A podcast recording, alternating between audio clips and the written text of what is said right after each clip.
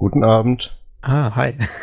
Hörst du mich einigermaßen? Geht das ungefähr? Ich höre dich einigermaßen und es geht ungefähr, ja. Da dürfte ein bisschen Hall mit drin sein. Ein bisschen mehr als gewohnt, aber. Ja.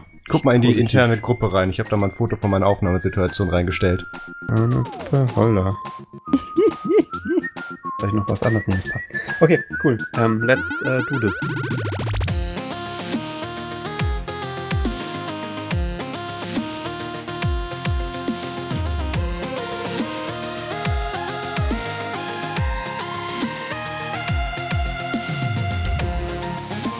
Hallo und herzlich willkommen zum Nerdzoom Podcast Folge 26. Wir haben heute den 10. Juni 2018 und mit dabei ist der Max. Hi, und der Marius. Hallo. Ähm, Aber wir sind nicht, wir nehmen nicht zum gleichen Zeitpunkt auf. Das ist richtig. Ähm, Faktisch denn zumindest.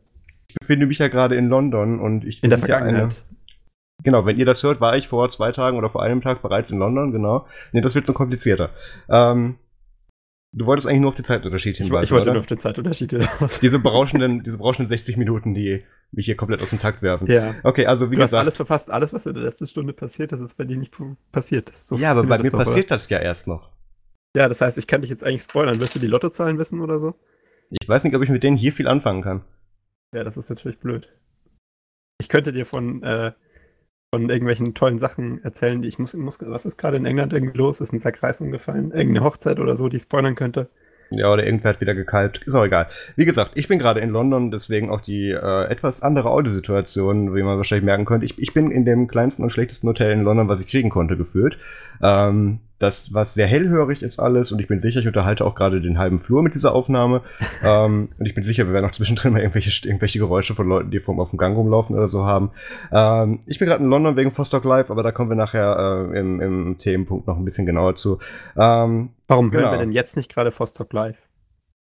Weil das, sehr gut, da wollte ich eigentlich erst drüber reden, wenn es soweit ist, weil das erst gestern stattgefunden hat. genau, ich, äh, ich wollte nur darauf hinaus, ähm, wann das dann so zu erwarten wäre. Ja, das, das würde ich dann alles im Themenpunkt erzählen. Hörst du mir zu?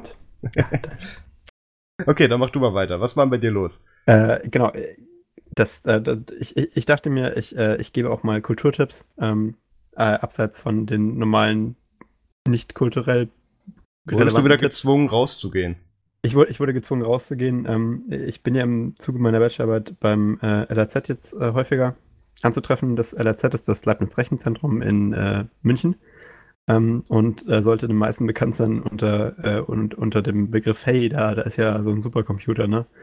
Und äh, das ist auch mein, mein Kulturtipp diese Woche. Also wenn ihr äh, Zeit habt und Lust habt, es gibt äh, regelmäßige Führungen ähm, durch, durch den Supermuck und die, das gesamte LZ und so, die kann man machen. Äh, es gibt auch einen Tag der offenen Tür, der ist echt immer ganz cool und ich wollte das einfach hier mal pluggen ähm, und sagen, wenn ihr mal in München seid äh, oder wenn ihr in München wohnt, ähm, das LZ ist wirklich ähm, spannend. Also wenn man sich für Supercomputer interessiert. Also ansonsten ist es halt relativ öde, weil da sind nur so blinkende Lichter und lautes Föhngedöns, aber äh, also für, für Leute, die sich, die sich für sowas begeistern können, ist das schon echt äh, bewegend. Ähm, und äh, auch äh, abseits äh, dieses Supercomputers ist das LRZ ein, äh, ein Gang wert. Ich, ich äh, habe dort, dort einfach mal, weil ich das gerne mache, die Toiletten ausgetestet. Ähm, für natürlich für die Nachwelt und so, um zu sehen. doch so viele andere spannende Dinge dort. Ja, also das, das ist aber echt krass, ähm, weil ich hätte nicht gedacht, äh, ich, ich bin ja kein Fan von öffentlichen Toiletten und so. Meistens ist es ja auch alles ziemlich eklig und Kram, aber im LRZ haben die tatsächlich öffentliche Toiletten. Die sind ähm, im Endeffekt eigene Zimmer, also von oben bis unten sozusagen dicht, nicht irgendwelche Kabinchen oder so. Äh, und äh, mit einer richtiger Tür, also fast schalldicht. Äh, also, und, und dann kannst du da auch noch ebenerdig reinfahren. Das heißt, sie sind alle ähm, barrierefrei. Die haben alle ein Waschbecken drin, ein Spiel äh, eine Toilette und noch äh, bei den Männertoiletten ein, ein Pissoir.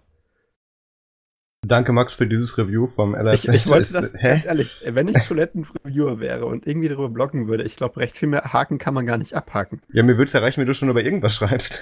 Das ist ja, das ist ja unglaublich. Ich meine, das ist ja, das ist ja alles, was, das ist ja, das ist ja ein ganzes Bad im Endeffekt äh, achtmal nebeneinander.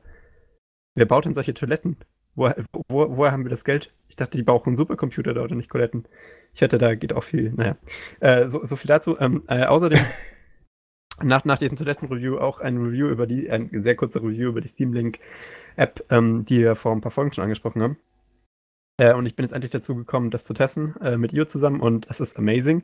Ähm, wir haben das auf ihrem Handy getestet. Wenn ihr ein ausreichend gutes äh, Wi-Fi-Netzwerk zu Hause habt, also sagen wir mal, sie empfehlen 5 GHz, bei uns hat es auch mit 2,4 geklappt. Ähm, man braucht ungefähr 15 Megabit äh, Bandbreite, dann geht's gut. Ähm, kann man auch mit 2,4 schaffen, wenn man sich Mühe gibt. Äh, und äh, wenn ihr das dann da aufgebaut habt und ihr habt einen Bifi-Rechner zu Hause, äh, der mit irgendeiner Art von Steam kompatibel ist, also sei es Windows, sei es Linux, sei es macOS, ähm, dann äh, könnt, ihr, könnt, ihr den, könnt ihr den anschalten äh, und, äh, und, und äh, laufen lassen und dann könnt ihr diese Steam, Steam, Steam Link App nehmen, da müsst ihr euch nicht mal einloggen drauf. Die macht ihr an, dann sucht ihr in eurem Netzwerk nach Computern. Das ist echt ein bisschen creepy, weil anscheinend haben die da einen eigenen Port offen. Ähm, und dann äh, könnt ihr euch mit einem PIN-Code mit, äh, mit eurem Steam-Computer verbinden. Ähm, also das heißt, äh, ihr werdet nicht wirklich nach eurem User-Konto gefragt und alles, was ihr dann in der Steam Link App seht, ist, was ihr halt auch auf dem Rechner sieht. Ähm, das ist echt ziemlich geil. Also wir haben auf dem Bett dann halt irgendwie Tomb Raider gespielt auf ihrem Handy und man kann dann mit dem Handy direkt, das habe ich mich auch gefragt, wie das funktioniert, man kann äh, seinen Steam-Controller zum Beispiel mit dem Handy direkt äh, pairen als Bluetooth-Dings. Da muss man aber erst ein Update machen, weil der normale Steam-Controller geht ja nur mit dem Dongle, aber es gibt von äh, Valve jetzt ein Update, dass der auch ähm, sozusagen äh, ein eigenständiges Bluetooth-Gerät ist und man kann ihn dann mit seinem Handy pairen. Da gibt es einen Pairing-Modus, den muss man auf dem Controller anschalten, dann an sein Handy randatschen und ähm, dann kann man tatsächlich äh, die, lokal mit dem Steam-Controller den Stream von, von seinem ähm, richtigen Gaming-Rechner kontrollieren.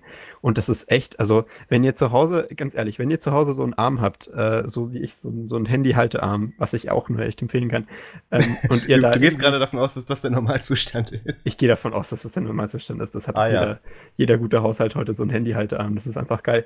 Ähm, und da, da spannt ihr dann am besten euer Tablet ein. Auf dem Handy war es wirklich ein bisschen klein. Ähm, und äh, da, und wenn ich dann damit, das ist, das ist großartig. Im Endeffekt, man träumt ja eigentlich immer davon, weil Liegen ist ja eine sehr angenehme Haltung. Weiß der Mensch ja, da, da hat man keine Anspannung wie jetzt beim Sitzen oder beim Stehen oder was weiß ich. Äh, und, und man liegt da, hat dann seinen Controller in der Hand. Das heißt, man hat irgendwie nicht dieses typische äh, im Laptop auf dem Bauch liege, äh, also kennt ihr, ne, wenn man im, im, im Bett mit dem Laptop liegt und dann versucht irgendwie auf Tastatur was zu machen, das ist immer, äh, Tastatur was zu machen, ist immer ganz schrecklich. Und ähm, wenn man das aber mit dem Controller da hat im Bett, da muss man ja nicht mal wirklich drauf schauen. Das ist einfach, also das ist schon eine Gaming-Experience der Zukunft. Kann ich, äh, kann ich mir gut vorstellen, dass das mal irgendwie ziemlich cool wird. Also äh, tolle Idee, diese Steam, Steam Link-App. Wäre cool, wenn man das jetzt auch mit äh, Spielen machen könnte, die jetzt nicht direkt von Steam kommen, weil da gibt es ja immer noch einige interessante. Ach ja, äh, by the way, bevor ich es vergesse, äh, Battle for Westnorth ist, ist es auch auf Steam. Was ist das?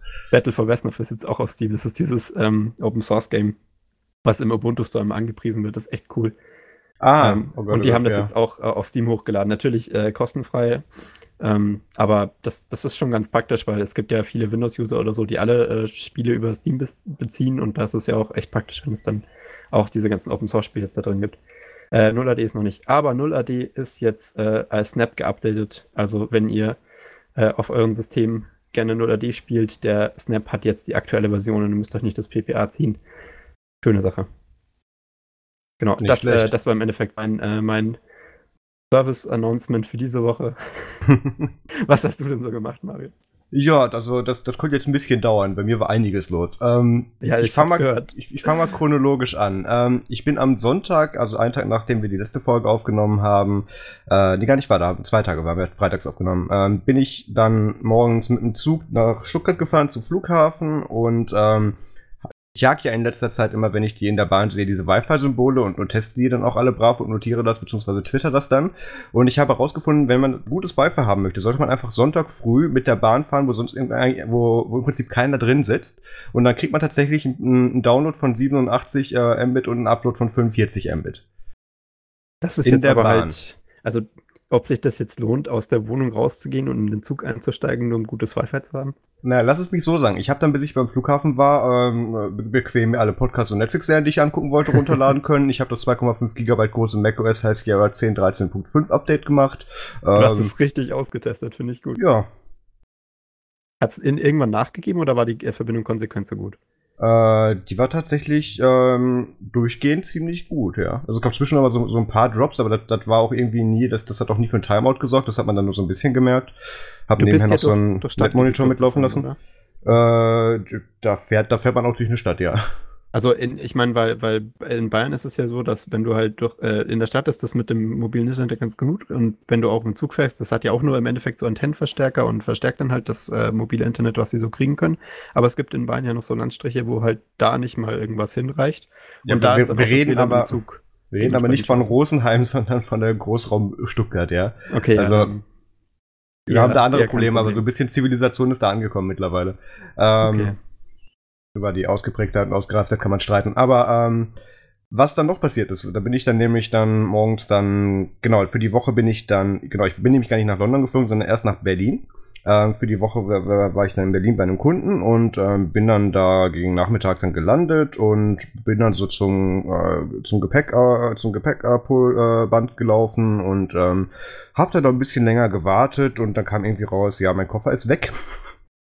ähm, was etwas Auf einem war. Inlandsflug. Ja, das ist mir auch nicht Peinlich. begreiflich, wie das passieren konnte, aber die, die Odyssee geht noch ein bisschen weiter. Ähm, das war von daher schlecht, weil ähm, da waren alle Klamotten und Sachen und Technik drin, die ich für meinen äh, Besuch beim Kunden für die Woche in Berlin gebraucht hätte. Plus alles, was ich, was ich äh, eingepackt habe, jetzt auch noch für den London-Trip, weil ich bin ja von, London, äh, von Berlin dann direkt weiter nach London geflogen. Ähm, und das ist tatsächlich etwas suboptimal gew gewesen. Ich habe dann dann äh, mit diesem mit diesem Visak äh, äh, Unternehmen dann da verhandelt und bis ich dann da diesen Schein bekommen habe, mit ja ihr Koffer ist jetzt als verloren gegangen registriert. Ähm, waren dann auch wieder ein paar Stunden vergangen und dann bin ich dann schon mal zum Hotel weitergefahren dann mit dem Taxi, weil ich mir gedacht habe, okay, du musst jetzt noch Sonntagabends in Berlin irgendwo noch einen Laden finden, wo du zumindest ein paar Klamotten für den nächsten Morgen kaufen kannst.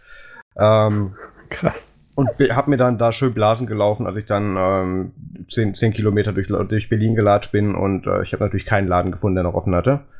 Und habe dann irgendwann aufgegeben ähm, und war dann gerade wieder dann bei meinem Hotel angekommen und habe dann äh, nach meinen E-Mails geguckt und da kam tatsächlich eine Nachricht, ihr Koffer wurde gefunden. Ähm, Also das bringt tatsächlich was, wenn man den als äh, verloren registriert meldet. ja, natürlich. Du kriegst ja auch immer diesen, du kriegst doch auch immer, wenn du dein Gepäck aufgibst, diesen, diesen äh, grünen Zettel, wo die Nummer ja. draufsteht. Genau, ja, ja, damit wird der getrackt.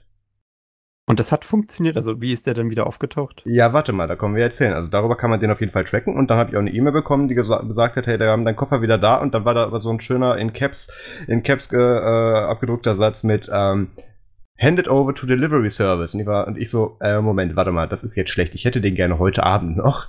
Ähm, und habe dann beim Flughafen in Berlin angerufen und gefragt, hey, besteht da eine Chance, dass wenn ich da jetzt noch in den nächsten, keine Ahnung, einer halben Stunde auftauche, dass ich den Koffer dann noch ausgelöst bekomme oder ist der jetzt dann quasi schon aus eurem Gebäude raus, wenn der irgendwie wirklich handed over wurde? Ähm, konnte mir die dann nicht beantworten. Bei Visak war schon, war schon nur noch der Anrufbeantworter dran, aber ich wusste, dass die eine 24-Stunden-Notbesetzung da sitzen hatten. Ähm, heißt, ich habe mich dann wieder in ein Taxi gesetzt, bin wieder zum Flughafen Tegel get getackelt und ähm, habe dann da eine Stunde damit verbracht, diese nicht zu beneidende äh, junge Dame da anzuschreien, damit die endlich meinen Koffer aus diesem scheiß Versandding da rausholt, weil ähm, die meinte, ja, Quabe, ja, wir haben den Koffer gefunden. Können Sie nicht vielleicht bis morgen warten? Ich so, nein, ich brauche den jetzt. Und ähm, die, die, die zeigte sich dann nicht sehr kooperativ, ähm, bi- bis ich irgendwann dann ähm, im Prinzip dann schon mit der Kundenhotline von Eurowings telefoniert hatte, weil ich mich beschweren wollte. Ähm, erstmal Über weil sie die- oder über die Nein, nicht über. Die konnte da ja natürlich nichts für. Die konnte da gar nichts für. Ähm, das, das habe ich ihr, das haben wir auch, da habe ich ihr dann auch nochmal gesagt, dass es jetzt auf jeden Fall nichts Persönliches war, aber sie ist halt in dem Moment die Person, mit der ich da interagieren Ja, ja, musste.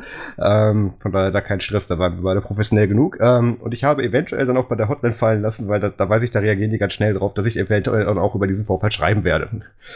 Und ähm, da, da geht das dann immer recht schnell. Und ähm, das hat aber tatsächlich weniger die, die Dame von der Kundenhotline getriggert, sondern mehr die Dame, die da als Vertretung rumsaß und hat gesagt, okay, vielleicht machen wir das jetzt doch und hat gemeint, ich sollte auflegen, sie geht jetzt den Koffer holen. Ach, Ähm, echt? Also hat die gehört, was du gesagt hast? Oder ja, war ich, das ich war, im- es war im gleichen Raum, ja, ja. Es war dieser Warteraum und, und da direkt der. Counter. Das sollte ich auch mal probieren. Ja, ich, gut, dazu müsste man einen Blogpost schreiben, Max, aber ähm, ja, ich und ich ähm, meine, bei dir ist ja eher die Drohung, dass du es twitterst. Ja gut, das habe ich auch gemacht. Warte mal, was hat der Eurowings Support auf Twitter geschrieben dazu? Das habe ich natürlich als erstes gemacht. Ähm, Immer, dum, dum, immer dum. mal wieder Twitter meckern, wie Marius Ja, natürlich. sagte. On Air meckern, das hilft jedes Mal. Ähm, lass mich mal den Tweet finden. Ich frage mich, ob das denselben Effekt hätte, wenn man auf Diaspora meckern würde. Nein. könnte die Hotline nichts mit anfangen.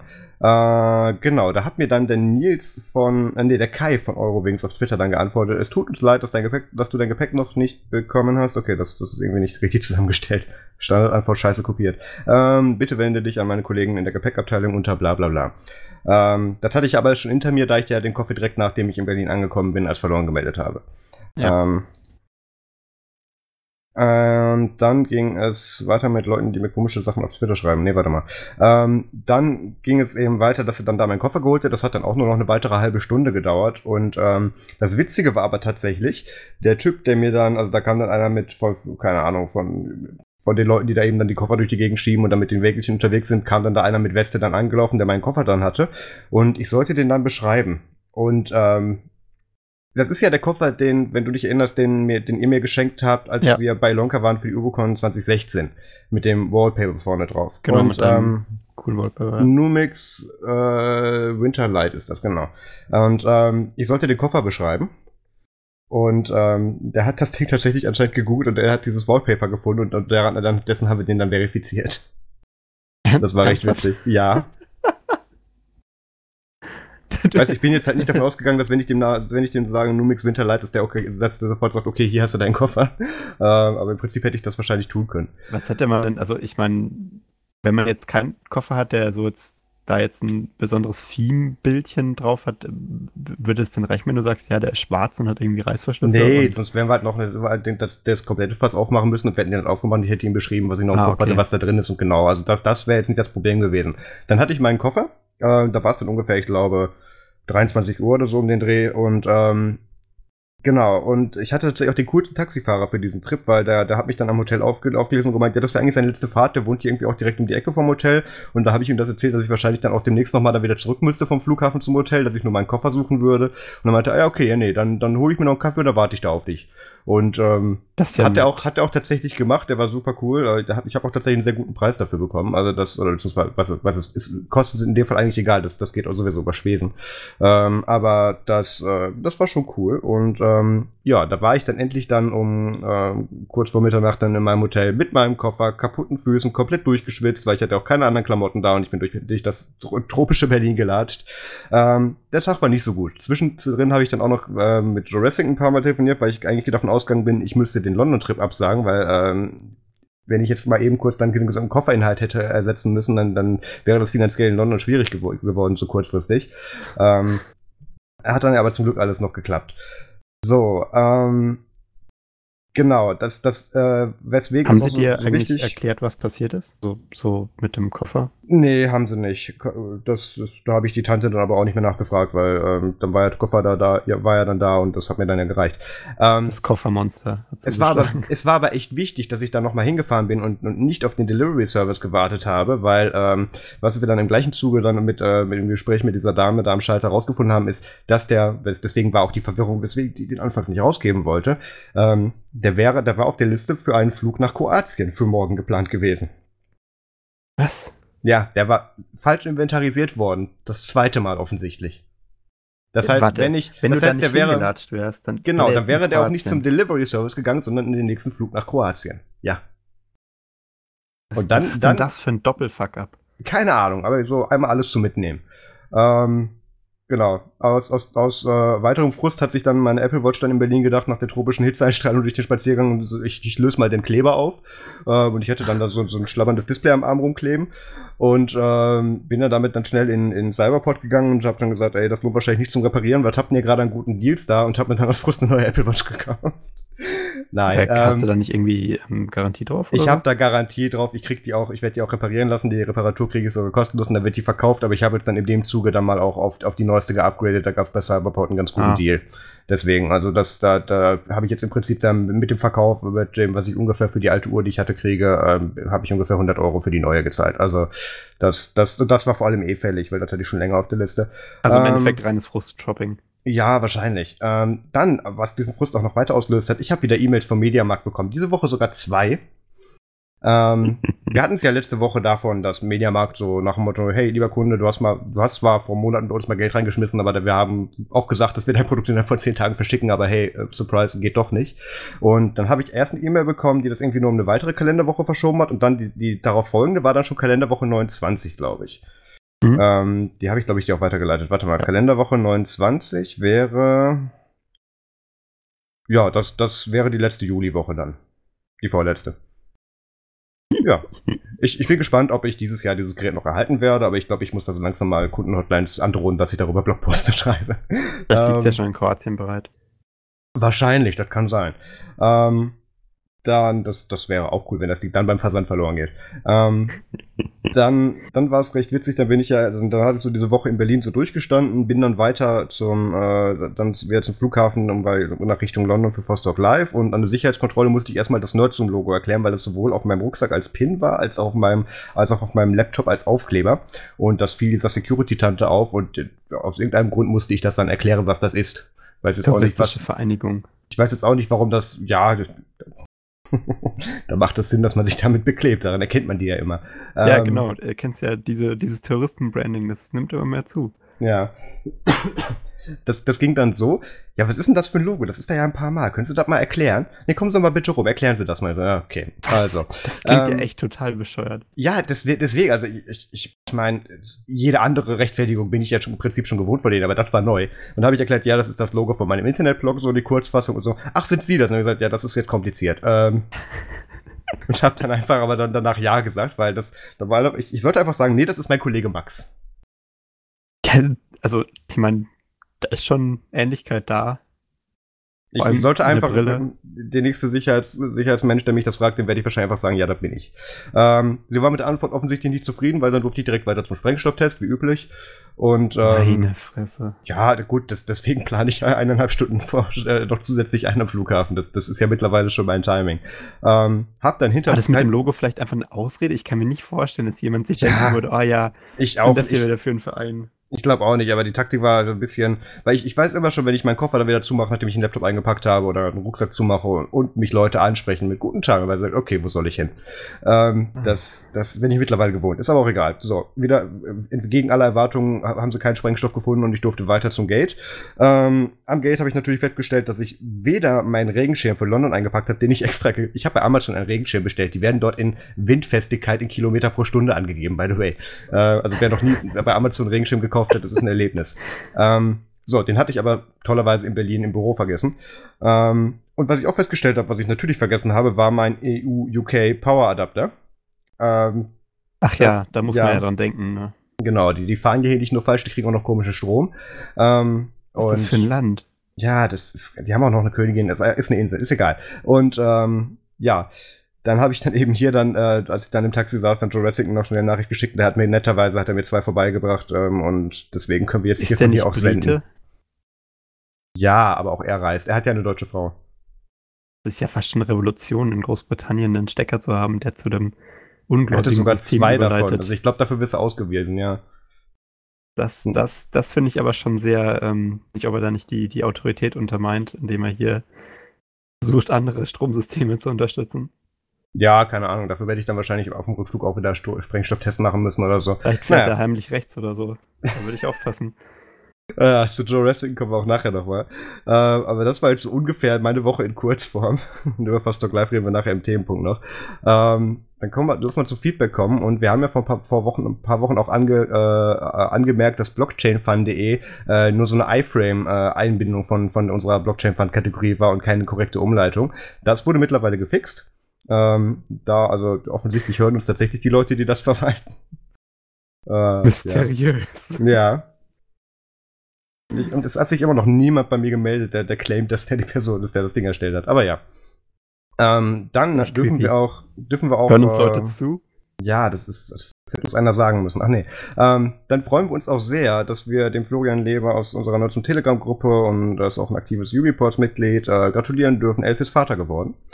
Ähm, uh. und, und hat offensichtlich diese Nachricht dann irgendwie 30 Mal an alle Telegram-Chats, in denen er drin war, weitergeleitet. So ist die Information dann auch bei uns gelandet.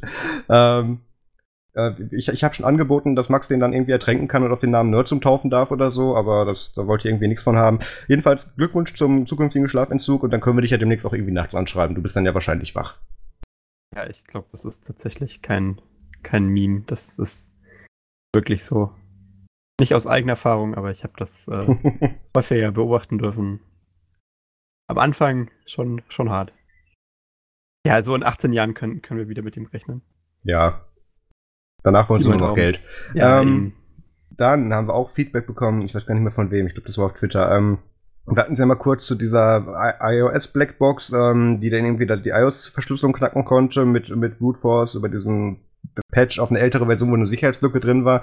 Das Ja. ist ja mittlerweile alles gefixt und wir haben aber, wir haben aber irgendwie gesagt, dass nur Android diese ähm, USB Trust Option hat, wo man irgendwie sagt, nur laden oder, oder MTP oder was auch immer. Hm. Ähm, das hat iOS natürlich auch mit diesem Trusted Computer und die haben da tatsächlich auch eine recht gute Verschlüsselung noch mit dran. Also da, da, ähm, das, das, da kann man sich jetzt wieder streiten, wer das zuerst hatte. Aber ja, ich, ich möchte anmerken, ja, iOS hat das auch. Wichtig weil da ist, wurden wir alle hingewiesen.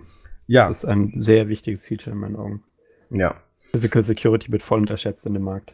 absolut, weil das, das hilft dir alles nichts, bis, bis der dann was ich, bei, bei dir unterm Schreibtisch ist und deine Festplatte ausbaut. Ja, du also, darfst ja nicht vergessen, äh, die Bundesregierung hat jetzt ja vor, bei uns in die Wohnung einzubrechen, um Ja. die Staatsräume zu installieren. Da muss man jetzt schon vorplanen.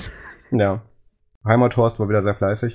Äh, ach nee, der war da nur teilweise beteiligt. Ist auch egal. Ähm, ist noch, bevor wir wieder böse E-Mails kriegen. Obwohl, genau zu dem Thema. Wenn ihr uns Feedback hinterlassen möchtet, Themenvorschläge, was auch immer, dann könnt ihr uns eine E-Mail schreiben an podcast.nerdsum.de und ihr solltet auch auf jeden Fall in unsere Telegram-Gruppe kommen unter nerdsum.de slash telegram. Und Max, wie kann man uns denn sonst noch so kontaktieren? Also da gibt es diese ganz äh, tollen so, so, so Social Medias, ähm, Twi- Twitter, Google Plus und Wenn sich noch jemand fragt, warum ich Max nicht die Instagram. Jingles machen lasse. Ach ja, YouTube. Ähm, Ja. Genau, diese Plattformen sind die, wo soziales Engagement gefördert wird. Warum mache ich eigentlich jedes Mal noch den Fehler und lass dich das sagen? Ähm, was, uns, was uns auch mitgeteilt wurde, wo ich dann gerne mal zu den News über, äh, beziehungsweise zu den Themen überwechseln äh, würde, ist, ähm, wir haben ja letzte Woche berichtet, dass, dass, dass Apple dein, ein, das, das iOS-Update für Telegram blockiert hat.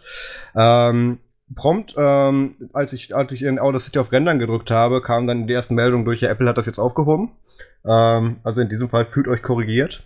Großzügig, danke. Ja. Das ist echt, huh, nett von denen. Ja, also ich habe das natürlich sofort installiert. Optisch hat sich nicht viel geändert, aber die Sticker gehen wieder. Ja, eben, das, das Das war das ja, Wichtigste. das, es ging ja nicht um optische Updates oder so, sondern um dieses, ähm, das, äh, wie sagt man so schön, um, Umgehen von Blockiermaßnahmen. Was wir jetzt mal machen können, ist, wir könnten jetzt nochmal, allein weil ich den Artikel noch verlinkt hatte, wir könnten den GDPR-Bot mal eben kurz nochmal live testen, ob der geupdatet wurde mittlerweile.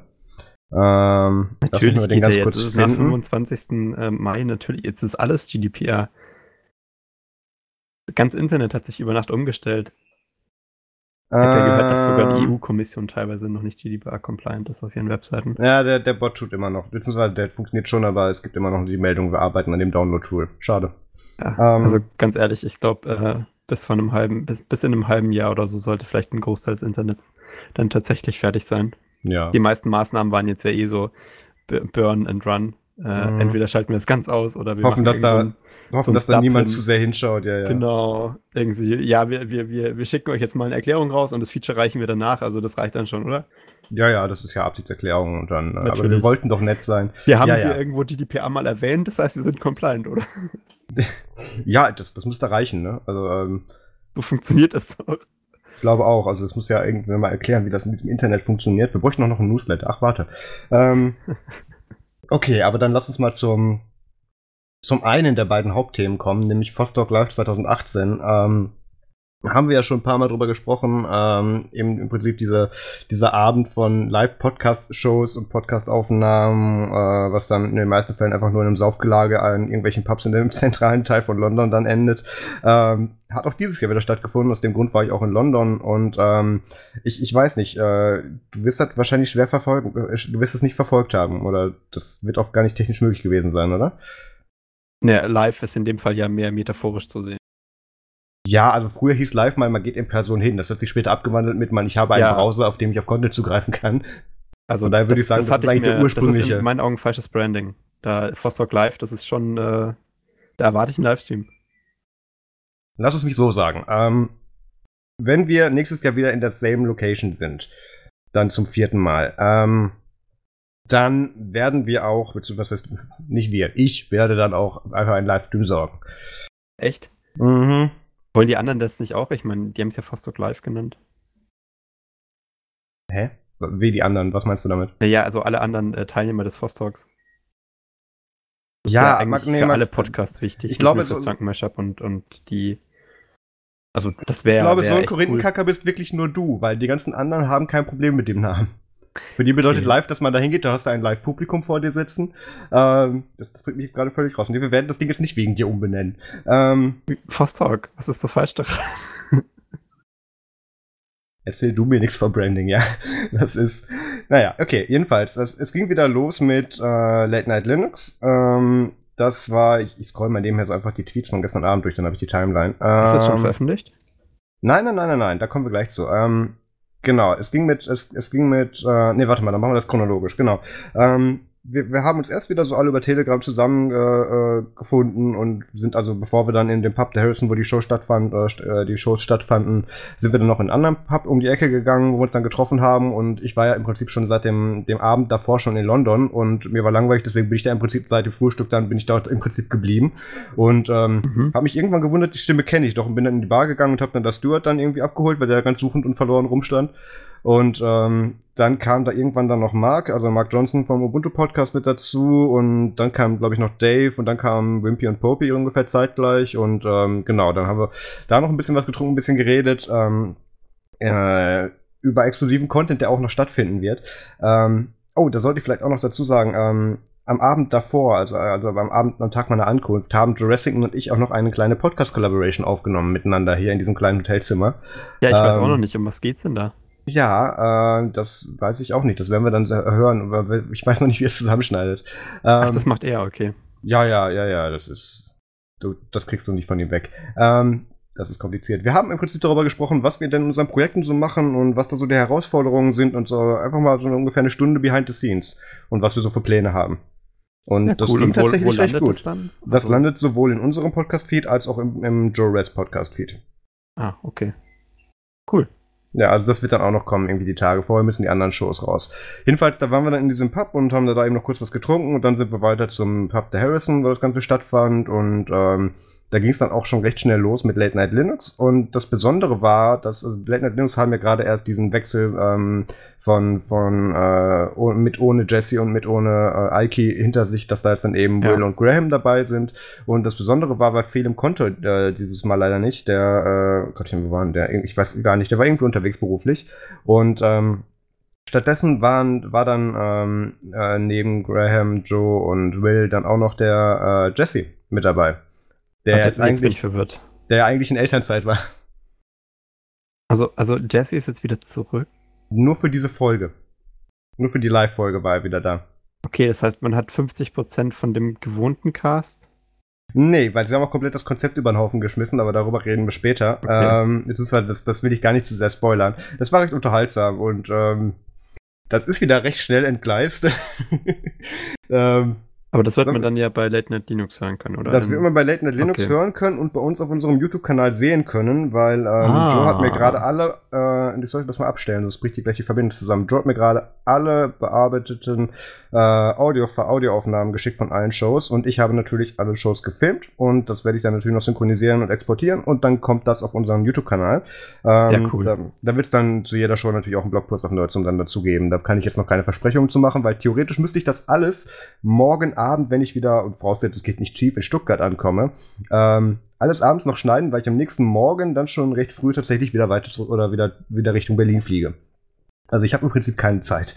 Ähm, Late, Late Night Linux war recht witzig. Ähm, dann ging es weiter mit dem Ubuntu Podcast, genau.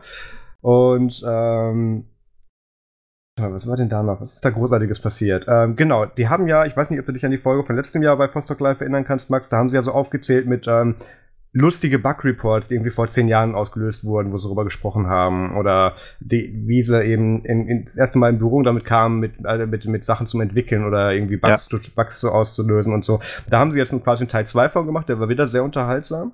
Ähm, Auch dann war. Nee, natürlich nicht. Wieder noch. Das liegt ja, alles noch bei mir. Die haben ja immer noch im, im Zyklus. Nee, die, also die, die haben werden, ja auch noch nicht Veröffentlichungsdatum gerade. Nein, die, die veröffentlichen wieder am, am Donnerstag wahrscheinlich. Ähm, so, dann, äh, dann war zwei Stunden Pause und dann ging es weiter mit der einzigen Show, die es nicht als Video geben wird, weil sie das immer noch nicht möchten. Äh, und zwar ein, ein Podcast, den man früher mal unter dem Namen Linux Voice kannte. Der Name darf jetzt, jetzt, nicht mehr so richtig verwendet werden, weil da jetzt andere Firmen dran Rechte haben und so und ähm, beziehungsweise die haben sich da ja kaufen lassen und dann aber auch wieder nicht und dann, also ist alles sehr kompliziert bei denen. Ähm, also Linux Voice ist, Linux Voice ist ja der Podcast von dem Linux Voice Magazine, oder? Ja, die haben aber jetzt auch noch irgendwie dann legal, haben da jetzt auch noch andere Leute alle Rechte dran und ähm, die, das ist jetzt auch die erste Folge, die sie irgendwie seit Monaten wieder aufgenommen haben. Ich glaube irgendwie seit sieben Monaten, ähm, äh, vor sieben Monaten war die letzte Folge von denen. Ähm, das war schon so ein bisschen weird, aber das ist natürlich recht schnell eskaliert in Richtung, alle reden nur noch über Brexit und machen schlechte Witze darüber. Ähm, so wie dementsprechend Jahr. unterhaltsam, genau. das, das war auch wieder sehr unterhaltsam, also genau wie geplant. Und ähm, dann ging es tatsächlich schon mit der letzten Show weiter, nämlich der Drunken Mashup Show mit Dave Megas Nichols, aka Dave Megaslippers, Joe Ressington, Stuart Language und mir. Und ähm, wir haben das diesmal echt raffiniert gemacht. Und da gab es auch schon echt viel Verwirrung auf Twitter und, und Leute fühlten sich, äh, da fehlt mein KDE in der Auflös Auflistung, äh, fühlten sich da dann irgendwie vor die Füße getreten, äh, vor getreten. Das muss ich mal kurz erklären, was wir gemacht haben. Also, was heißt ich gemacht haben? Wir haben gesagt, Stuart, mach mal einen Webservice, der dafür sorgt, dass wenn wir Meinungen vortragen zu bestimmten Themen, die Leute Publikum mit dem Handy abstimmen können, welche sie am besten fanden. Und ja. da gibt es einen Dienst für, mit dem das geht. Und der war dann unter fostalk.com slash vote zu erreichen. Und da konnten dann mhm. alle abstimmen. Das, das, ist, äh, das ist auch tatsächlich nur zweimal gecrashed, wenn wir das aufgeführt haben. Also das ähm, hat verhältnismäßig gut funktioniert. Wir hatten Schlimmeres erwartet. Ja. Ähm, und ähm, da waren dann so solche Sachen dabei wie, was war das, was ist das beste Desktop-Environment? Und ähm, keiner von uns hat tatsächlich Plasma oder KDE äh, äh, als, als Favorit gehabt und dementsprechend oh. war der dann auch nicht in unserer, in unserer Argumentation oh. dabei. Und dann ging das direkt los auf Twitter mit, äh, wo ist denn da Plasma, äh, warum ist denn da kein KDE? Äh, und, und dann, was ist es denn dann geworden? Ähm, das kann man tatsächlich sehen und ich, ich finde, äh, das muss an dem schlechten Geschmack bzw. dem Alkoholgehalt des, Zuschauer liegen, äh, genommen. Interessant. Mhm. Ja, ich meine, wenn man KDE nicht zur Wahl anbietet, dann ist es eh ein bisschen. Ja. das nimmt dann, dann, dann wird, dann ist, Wahl. dann, genau, dann, dann wird man recht schnell trotzig und dann voten die das aus Frust. Äh, anders kann ich mir das nicht erklären. Ähm, da gab es auch sehr viele andere kontroverse Themen, die möchte ich aber jetzt hier gar nicht spoilern. Die könnt ihr euch im Video anschauen. Das sind auch ein paar äh, hilarious wirklich Sachen passiert während der Aufnahme und die sieht man dann auch im Video. Ähm, das war echt gut dieses Mal. Das hat sehr viel Spaß gemacht und das war auch sehr, sehr lustig. Also weniger Brexit. Mm, ja, stimmt. Brexit war diesmal nicht ein elementarer Teil. Nicht nur, okay. nein. Ähm, also das, das war echt witzig und das, da möchte ich tatsächlich auch drauf, drauf verweisen, das sollte man sich anhören. Ich habe da mal vorhin nochmal durchgeskippt, das ist sehr lustig. In welchen Feeds landet das denn? Ähm, genau, die, die, ähm, die Aufnahmen von Late Night Linux landen natürlich bei Late Night Linux, ähm, Ubuntu Podcast genauso bei denen und äh, die Drunken Mashup Show landet bei uns und Eventuell noch auf vostok.com. Das, das wissen wir noch nicht. Aber die landet auf jeden Fall bei uns im Feed. Okay. Und die wird es also, natürlich als Video auf YouTube geben. Also glaubst du, die anderen werden da auch, also werden die die auch nochmal in den Feed reinstreuen? Oder Wahrscheinlich nicht, weil letztes Jahr, letztes Jahr haben wir das ja auch nur ähm, über den ähm, vostok.com Feed und über unseren damaligen äh, Ubuntu ah. Fun Feed gemacht. Okay. Hm. Ja gut. Ja, das heißt, von äh, daher, das, das werden wir sozusagen so das Drunken Mashup. Ja. Genau, dann ist eigentlich nicht mehr viel passiert. Danach waren wir, danach waren wir noch irgendwie in zwei, drei, fünf anderen Bars und dann hatte ich das recht schnell aufgelöst. Fünf? Ja, das, das Zahlen sind ein Mysterium. Das ist, das muss man hier leben. Und dann habe ich auch rausgefunden, fünf dass es eine Bars schlechte. Wahnsinnig. Ja, ich glaube, es waren ein paar mehr. Ähm, dann hat sich die Gruppe irgendwann aufgelöst, weil es dann sehr spät und also sagen wir es mal so, die, alle Pubs, wo wir hin wollten, hatten dann schon geschlossen, nachdem der letzte uns rausgeschmissen hat, weil der auch zugemacht hat. Ähm, danach hat sich das dann zwangsläufig aufgelöst. Und dann habe ich gedacht, gut, betrunken in einer weltfremden Stadt, also alles wie immer, holst du das Handy raus und machst mal Google Maps an und guckst, wie du zum Hotel kommst. Mhm. Und habe festgestellt, dass der Name King's Cross Hotel so ein bisschen generisch ist für diese Umgebung, in der ich mich hier gerade befinde, weil da gibt es ungefähr 17 Hotels mit dem Namen. Und das ist natürlich blöd. Ja, bin da ein bisschen durch London gelatscht, bis ich meins gefunden hatte, aber alles gut. Das, deswegen auch gestern die Nachricht, die ich abgesetzt habe, mit ich bin jetzt Gott sei Dank doch noch im Hotel angekommen. Also ähm, mitten in der Nacht mit äh, 17 verschiedenen Hotels und du hast zumindest richtige gefunden. Ja, ich, ich glaube, ich, glaub, ich bin irgendwie fünf. Die waren aber auch alle in, in ungefähr den, ich glaube, in einem Umkreis von drei Blocks oder so. Das war jetzt nicht so tragisch. Also du bist einfach dreimal ums King's Cross rumgelatscht. Nein, nein, nein. Ich bin die ganzen Hotels, die auf der Route waren, abgelaufen und gehofft, okay. dass da meins dabei war und da war dann auch meins dabei irgendwann. war nicht mal ein großartiger Umweg. Wenn dein Hotel äh, drei abklatschen. Ist das, ist, ist das überhaupt nicht, ist es nicht dumm als Hotel zwei Straßen naja. weiter haben, das genauso heißt? Offensichtlich, offensichtlich funktioniert das hier. Ich würde das ja. hier auch nicht unbedingt Hotel nennen. Also sagen wir es mal so an, wenn ich diese Tür schließe, also von, nennen wir es Tür, dieses Stück Holz, was davon, was da an diesem Türrahmen hängt, ja. ähm, da kann ich links, rechts, unten und oben, da siehst du gut Licht durchschimmern, wenn die geschlossen ist. Also die, die, die können doch einfach nicht da sein, finde ich. Ähm, ja, das ist eher so ein Outdoor-Konzept. Genau. Outdoor ist ein gutes Stichwort. Ähm, wenn ich da, muss ich da mal ein Foto machen, das ist, das so grausam. Ähm, ich habe mir gedacht, oh cool, Zimmer mit Balkon. Ja, nee, nee. Hab da diesen Rollladen hochgemacht, hab diese Tür dann irgendwann fast aus der Wand gerissen, aber ich habe es dann noch aufbekommen. Das ist ja alles seltsam, was die mit den Türen machen. Das verstehe ich nicht.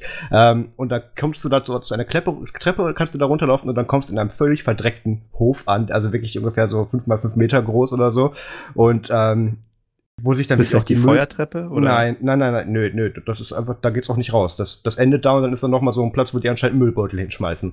Und das, What? ja, das sieht, das ist richtig abgeranzt hier. Ist, ist, das, ist das der Hof? Der, der, Keine der Ahnung. Palastgarten dieses Hotels? Oder? Offen, offensichtlich, ja. Das, das ist auch nicht das beste Viertel, in dem ich mich hier befinde. Also das ist, ich meine, gut, ich hatte ja letztes Mal schon Kreuzberg und so weiter, als ich in Berlin war, das ist jetzt auch nicht unbedingt schön, aber ähm, ja. The waste nee. is part of the view. Ja, nächstes Mal dann doch Airbnb. Ähm, yeah, yeah. So viel dann, achso, das ist auch das Ding und auch noch wichtig, weil ich habe den gleichen Fehler gemacht, als, als Jurassic mich gefragt hat, zu welchem Hotel er denn kommen sollte für die Aufnahme. Ja, das King's Cross Hotel. Ähm, er ist dann eventuell dann auch in drei verschiedenen gewesen. Ach, der hat echt sich durch drei. Oh ja, ja. Ja, ja das, das dann, heißt das denn wirklich, gibt es da nicht irgendwie so äh, Nein, das heißt King's Cross Hotel. Nö. Heißt das nicht irgendwie King's äh, Cross Hotel mit einem K anstatt Nein. C? Nein. Ja, schrecklich. Ja. Ich bin überrascht, dass der Taxifahrer mich am richtigen abgesetzt hat. Was, der wusste das dann, oder wie? Intuitiv. Das, das könnte tatsächlich Zufall gewesen sein. Oder warte mal, Argyle Street habe ich ihm, glaube ich, sogar gesagt. Ja, doch, doch. Da hier sind ah. nur zwei in der Straße. Von daher, das war Zufall. Jedenfalls, das war okay. Ähm, dann so viel zu Vostok Live. Da könnt ihr dann in den nächsten, äh, ich sag mal, Tagen ähm, die Videos von, von allen Shows bis auf Linux Voice auf dem nerdzoom.de YouTube-Channel finden und natürlich dann auch mit Blogpost auf nerdzoom.de und den, ähm, den Drunken Mashup Show, äh, die Drunken Mashup Show Aufnahme werdet ihr auch in unserem MP3-Feed dann vom Podcast finden. Den werde ich irgendwann dann einstreuen. Und irgendwann, wenn es passt, werde ich, werde ich dann auch dieses kleine Special mit Jurassic dann noch mit auch noch dann veröffentlichen. Also da kam gut was rum bei Content. Ähm, so, dann, dann wären wir eigentlich mit diesem Vostok Live-Thema erstmal so durch. Also du hast jetzt noch irgendwelche Fragen. Nee, also ich freue mich auf die Folgen, wenn sie dann fertig sind von den verschiedenen Podcasts. Die sind echt cool. letztes Mal also, schon echt hm? ganz cool, weil die sind, so, die sind alle ein bisschen anders drauf, wenn sie halt vor Live-Publikum sprechen und ich, äh, ein interessantes Experiment, äh, Nerds einfach mal an die Luft zu stellen und. Also naja, also ein, ein kleiner Keller ohne Klimaanlage, ähm, das, das kam schon der gewohnten Umgebung recht nah. Okay, okay. Also, also es ist eine Mischung aus fremdem Territorium und äh, neuem Territorium mit Menschen. So ein bisschen, ähm, ja. Ja, ich, ich freue mich drauf. Das klingt Aber alles ich, ich muss auch, spannend. Ich muss auch sagen, ich habe ich hab wieder viele Leute kennengelernt, beziehungsweise getroffen, die, ich schon kannte oder die mich kannten, mit denen ich auch schon die Jahre davor zu tun hatte. Es gab auch einige neue, die auf mich zugekommen sind, die ich dann kennenlernen durfte. Das war recht nett und äh, die meisten Begegnungen waren tatsächlich auch nett. Ähm, das, das war wieder wirklich sehr nett. Also ich, ich habe da mit super vielen Leuten wieder Kontakt geschlossen und äh, die, die waren alle ganz happy. Hat, hat Ubuntu Mate nicht eigentlich auch gefragt, ob, ob du äh, jetzt wirklich auf Mate gewechselt bist? Äh, ja, gut. Ich habe auf meinem MacBook auch irgendwo noch eine Mate VM rumliegen. Ja, ich meine, weil nicht, dass der äh, in seinen Ubuntu Usage äh, Statistiken nach dir gesucht hat und dich nicht gesehen hat. So viel checkt er jetzt auch wieder nicht.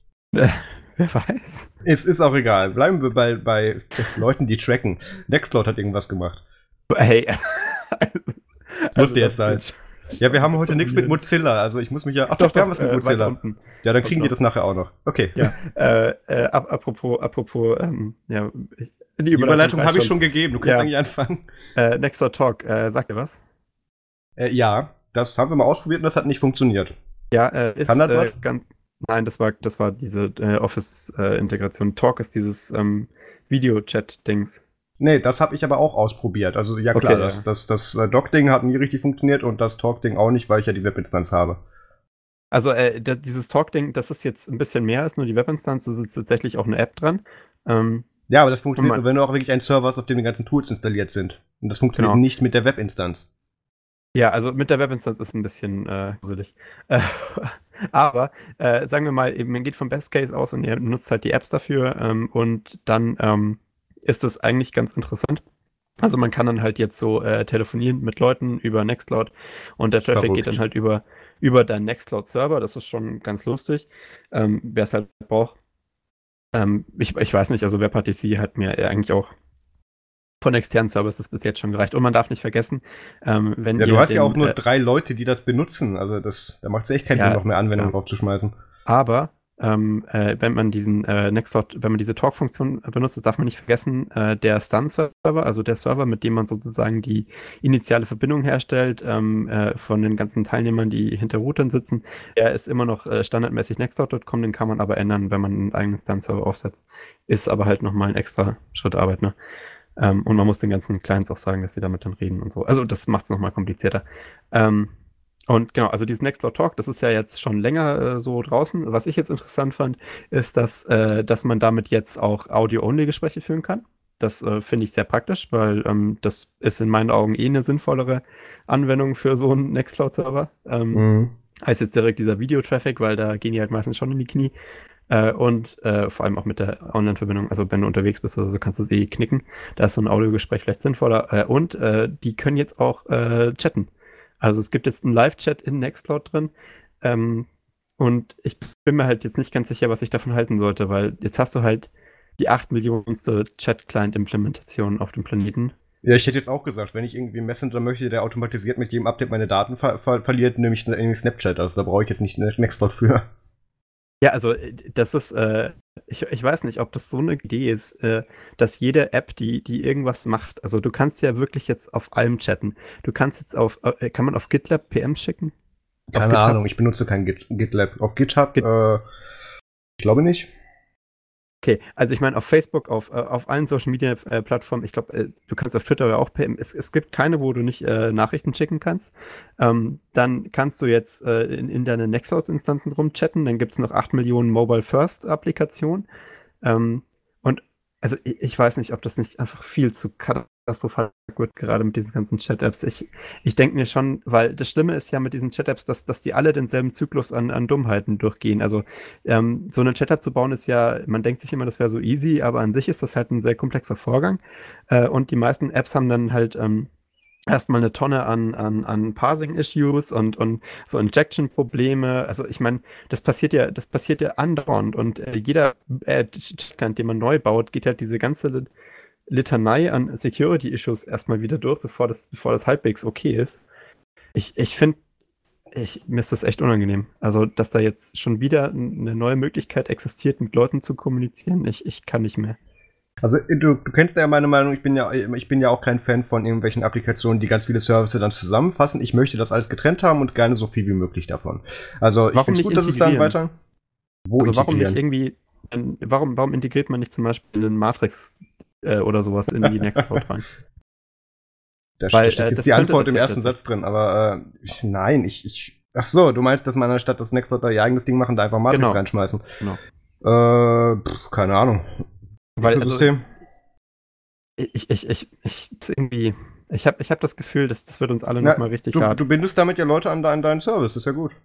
Ja, aber das ist halt super nervig, wenn es 8 Millionen Services gibt, die man nutzt. Ach, da kommt man schon mit klar. Ja, also ich habe jetzt schon äh, Bauchschmerzen. Ich habe es äh, auch extra jetzt bei, bei, bei den ganzen Nexus-Instanzen, die ich da jetzt irgendwo rumliegen habe, deaktiviert. Äh, ich, ich fand Tag Kann, Talk kann, ich, kann ich dir dann eigentlich eine DSGVO-Anfrage senden, dass du meine Daten schützen so, äh, löschen sollst? Mittlerweile gibt es dann äh, gibt's ein Update von Nextcloud. Ah. Also das gibt jetzt so ein Löschtool. Ich habe es noch nicht ausprobiert. Äh, ich meine, also ein paar Aber das von den klingt ja super, wo man-. Da, da kann man dann automatisiert Daten löschen lassen von fremden Instanzen. Äh, ich bin mir nicht ganz sicher, wie es funktioniert. Ich habe nur gehört, dass das Update da ist und dass man diese Tools aktivieren kann jetzt mit- mittlerweile. Also mal schauen, wie sicher das dann ist. Ich, ich muss es auch erst noch ähm, testen bei den Sachen, die ich laufen. Aber wir sind alle nicht public. Also da ist es nicht so, dass man sich registrieren könnte als Nutzer und dann sagen könnte, heute also du musst ja, wenn du Nextcloud-Server aufsetzt, erstmal dieses Registration-Ding anschalten. Das heißt, äh, an sich ist das nicht so schlimm mit äh, der DSGVO, weil äh, normalerweise dein User-Pool halt Leute sind, die da irgendwie mitarbeiten müssen und die ganz ja. andere Verträge mit dir haben als jetzt äh, fremde Nutzer. Also ich sehe das da nicht so kritisch. Um, ähm, aber egal. Also äh, ich wollte einfach nur mal drauf eingehen, es gibt jetzt äh, dieses Nextdoor Talk und es kann chatten und es kann jetzt auch Audio-Calls, was ja jetzt nicht ganz unpraktisch ist. Ähm, naja, man, man, kann ja mal drüber nachdenken, ob man nicht vielleicht irgendwann mal anfängt, das Ganze vielleicht aufzuhören mit diesen dummen Chatlines. Irgendwann, irgendwann packe ich es nicht mehr. Ja, ich, ich ähm, hätte gern mehr davon. Was die außerdem gemacht haben, ist. ähm, Schubkarre morgen. Ja, ich, ich noch mal so fünf zu mitnehmen. Äh, aber dann bitte auch nur mobil funktionierend. Ähm, was wir außerdem gemacht haben in der App, oh je, ist, dass sie endlich aufgehört haben, um das, um, um die äh, App-Design Guides und Requirements, die, da, die, die du auf der iOS-Plattform hast, herumzuhacken und haben sich endlich an die offiziellen Templates und, und äh, anderen Bibliotheken eben gehalten, damit das Ding jetzt auch endlich mal wie eine offizielle iOS-App ja. aussieht und auch nicht ganz so viel crasht und also das die war schon echt instabil, wenn du die aufgemacht hast. Das sah auch schon alles instabil aus. Oder, gedacht, oder ja, das, da, da kommt die Schrift über dem Rahmen und über der Benachrichtigungsleiste durch. Das sieht irgendwie nicht sehr sauber aus und so. Ähm, das, das war schon immer sehr wackelig und das haben sie jetzt endlich geändert, indem sie sich jetzt endlich an die Store-Bestimmungen halten, weil sonst werden sie auch zurecht rausgeschmissen. Ähm, das das finde ich schon gut. Die sieht jetzt wieder einigermaßen hab, gut aus. Ich habe gehört, dass das jetzt auch mit dem Hintergrund synchronisieren endlich klappt, mit den Fotos und so. Das, das, was ich gehört habe, ist, dass der, das, was ich gehört habe, ist, dass, dass, dass da erinnern sich jetzt die meisten an Ubuntu Phone, ähm, dass die App immer dafür noch, dass die App dafür trotzdem noch laufen muss. Nextcloud könnte so. sich technisch als Systemservice registrieren lassen, also das, das ist keine Restriktion der Plattform, das kann man schon machen. Äh, machen ist halt nur Aufwand, macht halt, gemacht, machen sie deswegen nicht, beziehungsweise okay. machen eigentlich so ziemlich alle anderen, nur irgendwie Nextcloud nicht. Also auf der ähm, Android-App geht das. Ja, das, da ist das ja auch ein bisschen einfacher, sich da mal eben als Systemdienst einzuschreiben. Ja, also da, da macht er das auch brav im Hintergrund. Ähm, man kann da auch, soweit ich verstanden habe, ähm, hat irgendjemand gesagt, dass das mit dem Wi-Fi-Setting ignoriert wurde auf iOS? Äh, ja, oder war das, das, das, war, das, nee, nee, das war unter iOS und das ist gut, dass du es ansprichst, weil ich sage wiederholt, wenn wir von dieser Person sprechen, aus Versehen immer Thorsten Stefan, er heißt natürlich Torben Stefan und das tut mir jedes Mal leid, wenn ich es erst beim Bearbeiten merke. Das ist auch gar kein böser Wille. Äh, genau, der Torben hatte das Problem und hat darüber auch berichtet ja. in unserer Telegram-Gruppe und ähm, lass mich mal kurz nach der Auflösung suchen, da hatten wir auch was. Ähm, ich ich habe irgendwas nach. gehört von alles gelöscht, ähm, aber nee, ich nee, hoffe nee, mal, dass das jetzt mit ähm, dem Update gefixt gefixt ist, oder? Das war die Wi-Fi-Verbindung. Warte mal ganz kurz. Ähm, Genau, dass das die Ursprungsaktion war, dass ähm, du einstellen kannst, dass selbst wenn sich das Ding im Hintergrund, äh, genau, das Ding muss im Hintergrund immer noch offen sein, damit es was tut. Du musst, die muss nicht im ja. Vordergrund sein, aber wenn die App kannst du nicht beendet haben, dann passiert nichts. Ähm, dann ja. lädt die halt automatisiert die Sachen hoch. Und da gibt es ein Setting für, mach das nur, wenn ich im Wi-Fi bin, damit du mir damit äh, unsere teuren und, und seltenen vergoldeten Daten-Mbits, die wir hier in Deutschland haben oder wo auch immer Torben eben rumspringt, nicht verbrauchst. Ähm, und ja. dann kann man dann eben aktivieren, nur Upload äh, im Wi-Fi oder so. Und anscheinend hatte das nicht nicht funktioniert. Zumindest war das die Ausgangs, äh, Ausgangssituation, ähm, weswegen anscheinend dann plötzlich die irgendwie, ich glaube, 4 GB Traffic oder so weg waren. Ähm, ah, genau, über Nextcloud sind 2,6 Gigabyte gelaufen. Ah, nee, das war aber der Bericht. Warte mal, wo ist die Auflösung dazu? Es wäre ganz gut, wenn ich, das Grund, wenn ich die Grundaussage nochmal finden würde. Ähm, Genau, äh, da hat er eben gemeint, dass deswegen im Upload seiner ganzen Bilder jetzt irgendwie sein Datenvolumen von 4,5 Gigabyte nach 10 Tagen aufgebraucht war. Ähm, und hat dann aber auch nochmal gecheckt, dass die Aktion, dass die Option wohl doch aktiv ist, ähm, dass der das nur über WLAN macht und dann kam irgendwie raus, dass äh, habe den Hack gerade entdeckt, als ich im Auto heimfahre und dabei den Nerd zum Podcast hören wollte. Oh, ich glaube, wir könnten schuld sein. Ähm, da habe ich gesehen, nicht unser Podcast, da habe ich gesehen, wie die Nextcloud eifrig Daten hochlädt. Kein Wunder, im Auto habe ich Wi-Fi, was das natürlich von der SIM-Karte im Wagen und damit von meinem Datenguthaben kommt. Der hat Multisim. Das ist ne, ja okay, da kann Nextcloud jetzt nichts für. Nee, okay, das, das, ist, das ist fair. Das, das ist genau dieser Kreislauf. Ne? Das, das Ding ist im Wi-Fi, aber es ist halt trotzdem dein Tarif. Nee, nee, okay. Okay, also es ähm, ignoriert auch nicht das Wi-Fi-Setting, das hat mich auch gewundert. Sagen wir es mal so, da, das war diesmal nicht schuld. Es gibt immer noch so ein paar andere Sachen und die hacken sich auch immer noch um genug andere Sachen, wo man sagt, es ist ja schön, dass ihr alternativ und anders seid, aber könnt ihr euch bitte mal an die Plattformbestimmungen halten, wenn ihr so tun wollt, als würdet ihr da mitspielen? Also das, das, ja das bringt mich jedes Mal auf, weil da, da kann man sich dann, das hat auch zu Recht die Tage einer in der Telegram-Gruppe bei uns gesagt, ähm, äh, dass die iOS-App von TF, dass die Telegram-iOS-App echt scheiße aussieht und da hat er völlig recht mit und die ist auch echt instabil. Die ist, die ist kein Beispiel von der wirklich gepolisheden User Experience, die du normalerweise unter iOS oder allgemein Apple-Ökosystem hast. Da sticht die wirklich schlecht heraus. Und das haben sie wohl realisiert und das haben sich genug Leute beschwert. Der Bugtracker hat ein paar legendäre Posts, das muss ich nachher verlinken. Und ähm, da haben sie das jetzt endlich angepasst. Von daher, das finde ich gut. Wenn Ja. sie jetzt doch hinkriegen, dass ich deren Service so nutzen kann, ohne dass ich der jedes Mal schießt, wenn ich ihn versuche zu updaten, dann wäre ich noch happier, dann würde ich den vielleicht sogar benutzen. Ähm, Ist aber in meinen Augen auch besser geworden. Also ich finde auch, das App-Ecosystem ist mittlerweile. ich, Äh, ich probiere mit jedem, ich probiere mit jedem Release den Webhost aus. Nein, er geht nicht. Okay, ja, dieses Webhosting genannt. Aber äh, äh, hast, hast du gemerkt, Ja, ja mach's nicht runter, wir sind jedes Mal bei dem gleichen Thema. Solange sie es anbieten, will ich es auch so nutzen Ja, können. Das, das Also vollkommen das- recht. Ja. Das äh, Und ich, und ich will eben nicht hingehen. Das ist der gleiche Grund, warum ich keinen E-Mail-Server betreibe. Ich will doch bitte nicht hingehen für was, wo ich nur einen FTP und einen SQL-Zugang für brauche, um das zu installieren. Hingehen, einen Root-Server aufsetzen und dann das eben alles noch über einen Package-Manager machen. Das, das, der Aufwand steht für mich in keiner Relation, weil das wäre das Einzige, wofür ich sowas brauche. Dann muss ich das Ja. Ding noch über DNS und so weiter ins Internet andübeln. Dann würde das Ding bei mir zu Hause die ganze Zeit laufen. Äh, das ist nicht Sinn der Aktion. Da habe ich keinen Bock drauf. Nee, Und da- dafür, genau für diese Leute, die da keinen-. Genau, und für, genau für diese Leute wie mich, die da keinen Bock drauf haben, bieten sie die Webinstanz an und die ist scheiße. Ja. Und das wissen sie.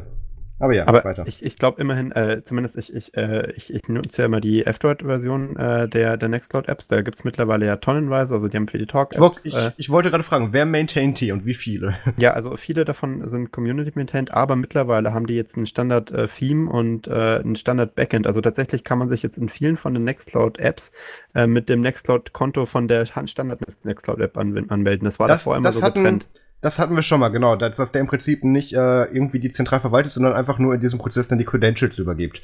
Damit, Ja. der, damit du dich dann woanders einwählst. Das ist ein cooles Feature, aber nochmal kurz, um ein bisschen auf F-Dot rumzuhacken. Ich bin gerade in Stimmung. Ähm, ist das dann so, wie ich mir, wie darf ich mir das vorstellen? Ist da dann Nextcloud App 1 bis 17 von, äh, äh, ich, Kill Commander 93 dann im Store bis, bis hin zum Nee. offiziellen Nextcloud Maintainer Ähm, oder wie ist das also- verwaltet? Die, die offizielle Nextcloud-App äh, wird ja auch äh, von Nextcloud selber auf äh, F-Droid maintained und es gibt dann halt äh, verschiedene Zusatz-Apps für die äh, zusätzlichen Applikationen, die man auf Nextcloud installieren kann. Also zum Beispiel Nextcloud Also, News für den Newsreader. Äh, oder aber schon alles von, von denen selber und nicht so ein Hickhack wie beim Flathub. Kommt drauf an, also es gibt auch ein paar Community-Apps, aber es sind ja auch nicht alle Apps im Nextcloud Apps Center auf der, äh, auf der Cloud-Instanz äh, von Nextcloud selber. Also manche sind ja auch noch immer Community und nicht offiziell. Wie Ja, zum das, Beispiel ist, das halt- ist dann okay, aber du kannst ungefähr sicher gehen, dass du weißt, wo es herkommt. ja, ja, es gibt auch nur immer eine Version sozusagen von der App. Äh, Okay, ja, gibt- das, das wollte ich wissen. Okay. Das ist schon relativ, äh, vor allem der Nextcloud-Name ist ja auch so ein bisschen Trademark, das heißt, die haben da schon die Daumenschrauben Ist hier drauf. Da. Trademark? Ja, das ist, das ist, das ist da, die passen schon auf. Also da haben die, sie schon Leute für abgemahnt. Ja, eben, also da, da Was, glaub, und was ja, erinnerst du dich vor Jahren, und das ist wirklich, ich glaube, das ist, das könnte gut zehn Jahre her sein, ähm, als, als äh, irgendeine Domain war, äh, registriert wurde, wo Ubuntu mit drin war und Ja. ähm, da ging es aber um einen Vorfall, irgendwie, wo er eine negative Situation beschrieben hat und dann wurde er plötzlich abgemahnt wegen Trademark-Issue und wurde dafür dann fast verklagt, was ja im Prinzip eine schöne Variante vom Marketing-Team von Canonical war, ähm, den Post aus dem Internet zu kriegen, indem du dem eben eine Mahnung schickst. sympathisch. Ähm, ne? ich weiß nicht mehr, was das war. Das, das ist natürlich arschig und ähm, kann man dann so und so halten. Also, ich, genau, ich habe mir da letztens auch nochmal die Story zu durchgelesen und das kann man jetzt sehen, wie man möchte, mir auch nochmal von Canonical-Mitarbeitern erklären lassen. Also, es war nicht nur so, dass der da im Prinzip sich im Ton vergriffen hat bei der Meldung, die er da gemacht Mhm. hat. Das ist in Ordnung, das, das steht ihm frei zu tun, ist halt nur doof. Ähm, aber er war halt auch faktisch inkorrekt, was er da geschrieben hat und dann auch noch aus dem Kontext gerissen und dann eben so und so falsch. Also das verstehe ich, dass man dann hingeht und sagt, ja, ja, das ist nett, dass du uns da präsentierst, aber du hast die Fehler gemacht, unser Trademark zu verwenden. Wir können dir jetzt sagen, dass wir das scheiße finden und du es deswegen runternehmen sollst. Weil das, das finde ich in dem Fall dann auch völlig legitim, weil wenn man es andersrum betrachtet, ein knappes Jahrzehnt später, ubuntu-fun.de, habe ich ja damals auch mit Michael Hall, ähm, das haben Robin und ich damals ja gemeinsam gemacht, mit Michael Hall, groß, groß konfiguriert und haben uns dann auch wirklich schriftlich die Einverständniserklärung geben lassen, dass wir diese Website mit dem Namen aufmachen dürfen, beziehungsweise weiter betreiben dürfen, weil Robin hat damals nicht gefragt, nicht gesagt, wir sollten vielleicht mal fragen gehen. Ähm, Ja, und das war dann kein blöd. Problem. Also das, das ist ja, man denkt sich das immer, ja, bei der Open Source Community ist ja nicht so wild, aber an sich ist das halt ein Trademark und Trademark ist Trademark, also muss man schon aufpassen, dass man sich da nicht in irgendwelche äh, unfreiwilligen, ähm, ja, äh, miss misslichen Situationen reinbegibt. Also vor allem Canonical steht vorm IPO. Die müssen ganz dahin schauen, Ja. dass die ihr Trademark ver ver weil wenn es nur so aussieht, als würden die ihr Trademark eben nicht enforcen, dann ähm, hast du auch ein Problem mit den Investoren. Und ähm, da, das, das, da mü- da müssen die hinterher sein. Und, ich dafür, genau für sowas ist ein Trademark da und da finde ich das auch dein gutes Recht. Aber wir sind ja in dieser Lebenscommunity, wo alle gleich bei drei anfangen zu heulen und auch alle sind böse. Und ähm, Man dann darf halt das eben falsch ganz schnell nach hinten. Also drüber schreiben ist ja, ist ja eine andere Sache, als äh, das halt so in irgendeiner Art und Weise darzustellen, als würde man von Canonical jetzt kommen, sozusagen, um News Ma- zu berichten. man muss ja jetzt nicht mal faktisch in, in äh, äh, faktisch falsche Sachen irgendwie beschreiben. Das ist gar nicht der Punkt. Aber wenn du Mhm. hingehst, Informationen ins Internet absetzt und die mit einem Markennamen verbindest, der geschützt ist, ist es der ein gutes Recht zu sagen, nee, das nimmst du wieder runter. Das, das, da muss man sich halt im Klaren drüber sein. Das kann man dann anders verpacken oder kann man anders darstellen, damit man eben nicht in diese Regularien reinfällt. Aber wenn du, jetzt was weiß ich, äh, Nerdswitty ist ja auch ein geschützter Name mittlerweile, mhm. äh, Tingis sagt, guck mal, die sind da alle scheiße und was auch immer, dann irgendwie, also klar, wir würden also dann noch mal ein bisschen, geht. ja, das, das kriegen wir auf das zu hören. Also das ist ja, da würden wir jetzt nicht sofort drauf gehen. Wir könnten Kommentar, Kommentar, äh, Kommentar, Kommentatoren verklagen. Das wäre auch eine gute Idee. Max, ich weiß, wie wir an Geld kommen. Nein. Ähm, Guter Plan. Natürlich würden wir da ein bisschen anders reagieren, aber das, das würde uns dann völlig frei, ste äh, frei stehen, dagegen vorzugehen. Nee, also kommt auf an, wo es halt unter Pressefreiheit fällt oder so. Gut, das, ist im, das, ist im, Zeitalter von Internetblogger recht einfach geworden. Du musst nur den besseren Anwalt haben. Sag mal so, naja. unserer ist gut. okay, also ist gut. mein Gott, also äh, nur um, um zur Ursprungsgeschichte zurückzukehren, ähm, Genau, ja. wie sind wir von Nextcloud auf Leute verklagen und Geld verdienen gekommen? Ich, ich glaube, da war irgendwas. Aber äh, ist ja egal, über was wir da eigentlich geredet haben, denn in Zukunft genau. werden wir ja nicht mehr drüber reden. Genau, wir müssen in Zukunft auch gar nicht mehr reden, weil ähm, wir werden endlich wegrationalisiert. Da, da arbeitet Simon, äh, aka Stumpflut, seit der ersten Gute Fun Podcast-Folge gefühlt eigentlich schon dran und malt dann da diese, diese schönen Bilder. Ähm, es ist so, dass ein gewisser James Ryan das ist, ist, sehr gut. Ist ein, mit dem Namen bist halt ein bisschen gearscht. Mit äh, ein Student namens, ein, ein, äh, ein Doktor der Philosophie an der Uni in Kalifornien, Santa Cruz, namens James Ryan, ähm, hat eine AI entwickelt, also eine äh, Artif äh, Artificial Intelligence. Ja, gut, PhD und jetzt habe ich sie nochmal verlinkt. Da ist Philosophie mit drin, ja. Oh, okay. Wusstest du nicht, wofür PhD steht? Studierst du nicht ja, auch gerade was? Ja, so PhD ist, äh, ist, ist glaube ich, nicht der philosophische Doktor. Also wenn du Google fragst, schon. Weil aber ah, gut, okay. ich habe nie studiert, ich dürfte unwissend sein. Das, das was mal kurz Google fragen. Ähm, Doktor of, of, of, Philosophy, ja. Sehr witzig. Gut, hätten wir das auch geklärt. Zurück zu News. Ähm, der hat eine AI entwickelt, die podcastet. Und zwar, äh, die, diese AI heißt, äh, beziehungsweise der Podcast heißt Sheldon County. Und ähm, wird also, komplett. Doktor, äh, PhD steht eigentlich nur für einen Doktortitel. Ich meine, da steht jetzt nicht wirklich dabei, für was. Aber warum kommt da direkt Philosophie? Ja, weil das halt der Name ist. Also, ähm, das ist halt die Abkürzung für den äh, Philosophical. Äh, das ist halt der höchste Rang, ist sowas wie Professor. Bob. Halt eine Universität. Naja. Also ich, ich, mich Philosophie wundern, würde passen zu dem Thema. Philosophie äh, äh, Student hier auf einmal AIs äh, rausschmeißt. Ach, das, das ist thematisch gar nicht das so weit entfernt. Kommt drauf an, ne? Äh, das, das sehe ich schon vereinbar. Jedenfalls macht seine entwickelte AI. Die, die hat doch, die hatte, ach, die Klappe. Die hat auch bestimmten, warte mal, die hat doch einen eigenen Namen, glaube ich, oder war das die andere?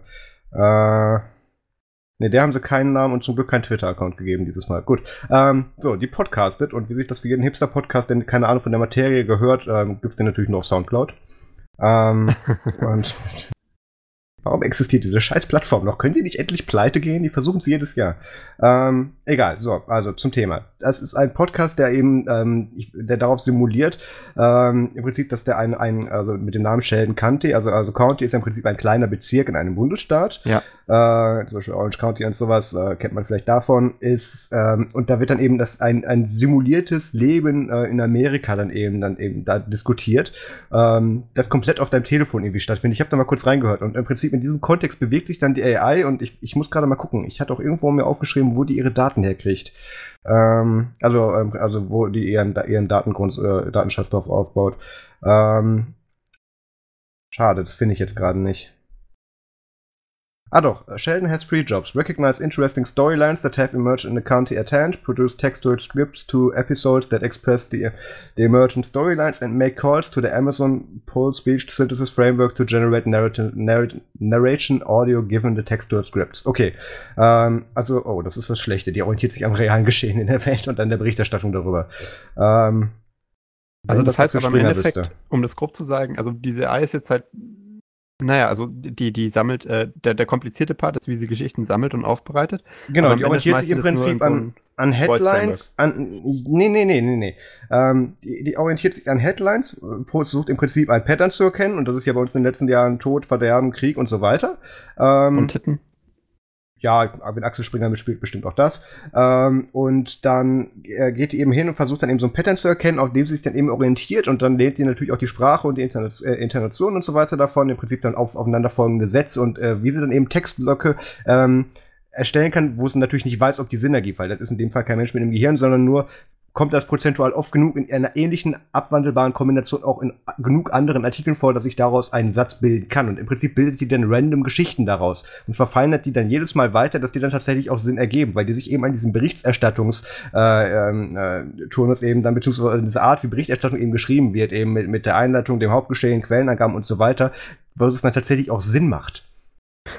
Also die erzählt totalen Stuss, keine Frage. Da werden auch bestimmt irgendwann über Überschneidungen dran drin sein. Da wird sagen, ach ja, die Maschine hat uns davor gesagt. Und dann, dann, dann in dem Bundesstaat bringen sich dann wieder 100 Leute auf einmal um oder so. Ist egal. Ähm, da, das ist tatsächlich geil. Da muss man mal reinhören. Ich, ich habe mich überwunden und habe auf, auf Soundcloud mir mal ein paar Aufnahmen davon angehört. Ich glaube, es gibt zwei Folgen oder die dritte sollte irgendwie nächste Woche oder so kommen. Das ist schon echt spannend. Und ähm, jedenfalls also die kann man sind auch damit, immer mit Musik unterlegt. Macht das das Ding auch selber? Äh, ich glaube, das ist nur das Intro. Das ist nur das so. Intro, danach geht das weiter. Ja, das macht ja. die auch selber. Und die, die begrüßt auch tatsächlich Hallo Episode 1, wir haben den und den und sowas. Das macht die auch. Der, der Teil ist wahrscheinlich statisch verlinkt, aber, aber selbst wenn, ist ja egal. Und ähm, jedenfalls, damit könnten wir auf Dauer ersetzt werden. Das, das wäre ganz gut. Dann, dann, dann muss ich dann irgendwie alle zwei Wochen mein RSS-Feed wieder reinschmeißen und dann. Ähm, also das kannst dann ja auch automatisieren. Ja, habe ich wieder mir einreden, dass ich ein bisschen Kontrolle darüber hätte. Jedenfalls finde ich die Story aus dem Grund auch, auch ganz interessant, weil letztens haben die auch noch mal irgendeine andere äh, AI entwickelt und kam zu einem ganz erstaunlichen Ergebnis, was ich gar nicht so erstaunlich fand. Ähm, weil die haben zwei AIs trainiert und der, der eine hatte irgendwie eine neutrale Datengrundlage, das ist gar nicht so wichtig, was das war. Und die andere ähm, haben sie irgendwie nur mit Geisteskranken und nee, die haben sie nur mit Bildern und Videos gefüttert von Leuten, die hingerichtet wurden, Szenen aus dem Weltkrieg und solche Sachen und wollten eben wissen, ob das oh Auswirkungen Gott. hat. Und ähm, wenn man jetzt weiß, wie, wie statisch eigentlich so eine AI und eine KI auf jeden Fall ist, ähm, dann ist das natürlich klar, dass die eine, dass die eine, die sich an den Weltkriegsbildern orientiert, natürlich dementsprechend aufgestellt ist und die andere, die ein weiteres Spektrum hat, natürlich mehr divers dann ist. Und ähm, da kam es dann zu dem Ergebnis, ja, diese AI ist blutrünstig, weil die haben denen dann diese Bilder vom Rorschach-Test dann gezeigt und sollten beschreiben, was sie darauf erkennen. Und die eine hat irgendwie gemeint, ah, ich habe das leider nicht mehr genau, ich muss das sinngemäß wiedergeben. Die eine hat dann irgendwie gesagt, ja, ich sehe einen Schmetterling, so das Übliche. Und die, und die böse KI in Anführungszeichen hat dann gesagt, äh, ich, ich sehe halt einen Mann, der mit einem Messer aufgespießt wird, während seine Frau dahinter steht und schreit oder sowas. Ja, ich meine, aber ganz ehrlich, wenn du dem Ding halt nur eine Referenz gibst, wo äh, Gewalt das, und Tod das, passiert. Das ist genau der Punkt, weswegen mir das, weswegen das in Erinnerung geblieben ist. Ich fand das Ergebnis jetzt nicht wirklich überraschend. Aber es ist ja, schön, dass das jetzt jemand ausprobiert Auswahl hat. hat. Ja, ja. Das, äh, da, da, da würde jedes If-Statement drauf reinfallen. Ja. Bin ähm, mir fast sicher. Aber ich finde das cool. Dann, ich meine, ja. Vielleicht ist es ja tatsächlich in den nächsten Wochen so, dass, äh, dass das gar nicht mehr unsere Stimmen sind. Oder wir, wir versuchen die Leute zu verkohlen und äh, nehmen für eine Weile einfach Text auf, lassen den in einen äh, Speech-to-Text-Converter reinlaufen und lassen dann den Text äh, hochladen auf irgendeine so Voice-Synthesizer-Plattform. Nein, das haben wir mit dir ja schon vor ein paar Folgen versucht. Das hat ja auch ganz gut geklappt. Ja, und dann, das hat man so ein bisschen an der Stimme gehört, aber es ging. Okay, aber weißt du, dass das halt dann wirklich gar keine, gar keine flü flüssige Stimme mehr ist, sondern irgend so eine Synthesized, so noch mit ein bisschen abhacken, damit man merkt, dass es ein Computer ist. Und dann denken alle, ha, da wurden jetzt da wurde schon der erste AI-Podcast und alle glauben es dann. Das, das wäre cool. Ich glaube, damit würde man Aufmerksamkeit generieren. Hm. Ja, lass auf die Liste setzen. Ähm, Oder noch besser, Mensch redet mit AI im Podcast. That could possibly go wrong, ja. ähm, das ist fast eine gute Überleitung zu unserem nächsten Thema. Microsoft loves GitHub. Ähm, du meinst, weil Microsoft herzlos ist? Ähm, Wie eine AI. Lass, lass es mich vorher bitte wenigstens anmoderieren. ähm, das ist ein Thema, wo wir nicht drum herum kommen. Ich, ich habe jetzt schon keinen Bock mehr drüber zu reden eigentlich, aber wir, da wir es eben letzte Woche noch nicht drin hatten, wir es waren gab kein anderes letzte Thema. Woche, wir hatten es letzte Woche schon im Doc drin als Gerücht, wo wir drüber reden wollten, haben dann gesagt, wir gucken mal, wie sich das entwickelt. Lass das nächste Woche machen und dann ist das halt ein Tag wir später passiert. Nicht über Gerichte. Nein, außer sie kommen von uns. Ähm, ja, also Microsoft hat GitHub gekauft. Max, fang an. ja, also für eine ganze Stange Geld. Ähm, das, das, das, muss man wieder sagen. Also, so viel haben Microsoft dafür gar nicht ausgegeben, eigentlich, weil ja. ähm, die haben das ja teilweise, oder zum größten Teil haben die das ja in Microsoft äh, Anleihen bezahlt und dann eben Sachen, die erst noch in der nächsten Zeit ausgerollt werden. Und im gleichen Zug, als sie eben GitHub gekauft haben, ist der, ist der Kurs dann eben auf um fast 10 Punkte gestiegen. Und äh, durch den neuen Wert davon haben die das quasi für umsonst bekommen. Ja, also äh, darauf wollte ich auch noch eingehen. Im Endeffekt hat Microsoft halt äh, null Geld dafür bezahlt und äh, gratis noch mit GitHub bekommen und hat durch die Wertsteigerung alleine sozusagen den, äh, den, den Bezahlpreis schon wieder reingeholt. Ja. Ähm, Finde ich äh, krass. Also da muss man mal drüber nachdenken, weil im Endeffekt viel, hm, also viel mit freier Marktwirtschaft hat das schon nicht mehr zu tun, wenn du dir einfach für lau so ein, so ein Unternehmen gönnen kannst. Ist schon, ist schon hart, aber okay. Abgesehen davon, ähm, der äh, Aufschrei war natürlich groß. Äh, ja, glaub, genau. In der können, können, wir gleich zum, können wir gleich zum Community-Gejammer kommen? Ja, natürlich. Das ist okay. ja auch der wichtige Part. Ähm, also, ja, du, du äh, zuerst.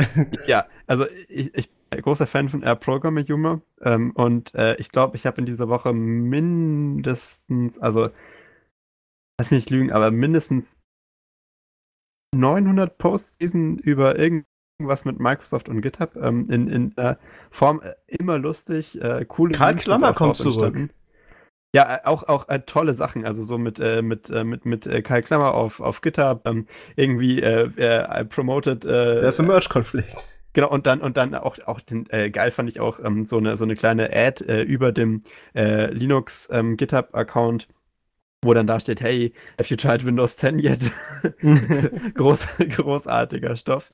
Äh, wirklich interessante Sachen. Ähm, ich ich glaube, ähm, wir können ja, wir können ja mal äh, kurz noch auf die Sache eingehen, dass, äh, dass die, äh, dass es dann großen, große Bewegung auch hingab zu GitLab. Ähm, das war ja sozusagen die, die, die erste Reaktion von manchen Open Source Communities, äh, dass sie halt sagen, ja, dann moven wir halt. Mhm. Ähm, was, was man da noch vorher heranstellen sollte, ist, dass äh, viele jetzt hier die GNOME Foundation aufführen als Leute, die da zuerst gewechselt sind. Das ist so nicht ganz richtig. Äh, die, GNOME Foundation, die GNOME Foundation war Hipster, die waren schon dort, äh, bevor die anderen Leute umzogen. Also die GNOME Foundation hat den Move äh, auf GitLab äh, vor, vor einer Woche oder so schon abgeschlossen gehabt, bevor diese ganze Kaufgeschichte äh, wirklich äh, feststand. Und die haben auch Jahre dran gearbeitet. Ähm, das ist äh, ziemlich krass auch für GNOME gewesen, weil die haben davor halt eine, ein ganz diverses Set an, an Tools verwendet für verschiedene Sachen und die sind jetzt halt komplett auf GNOME, äh, auf GitLab äh, migriert und ähm, sitzen da jetzt halt fest. Ähm, das ist tatsächlich interessant, weil damit ist KDE eigentlich, glaube ich, das einzige Team. Ja, gut, nicht, die haben ja Fabricator. Ne? Ja, die haben ihr eigenes Zeug noch, ja. Also äh, die laufen ja auch noch komplett auf KDE. Dot irgendwas. Ah ja. Also, genau. Und ähm, das, äh, das ist, also äh, Gnome fällt da nicht rein, aber viele andere Projekte haben das dann halt angefangen, äh, auf GitLab zu moven.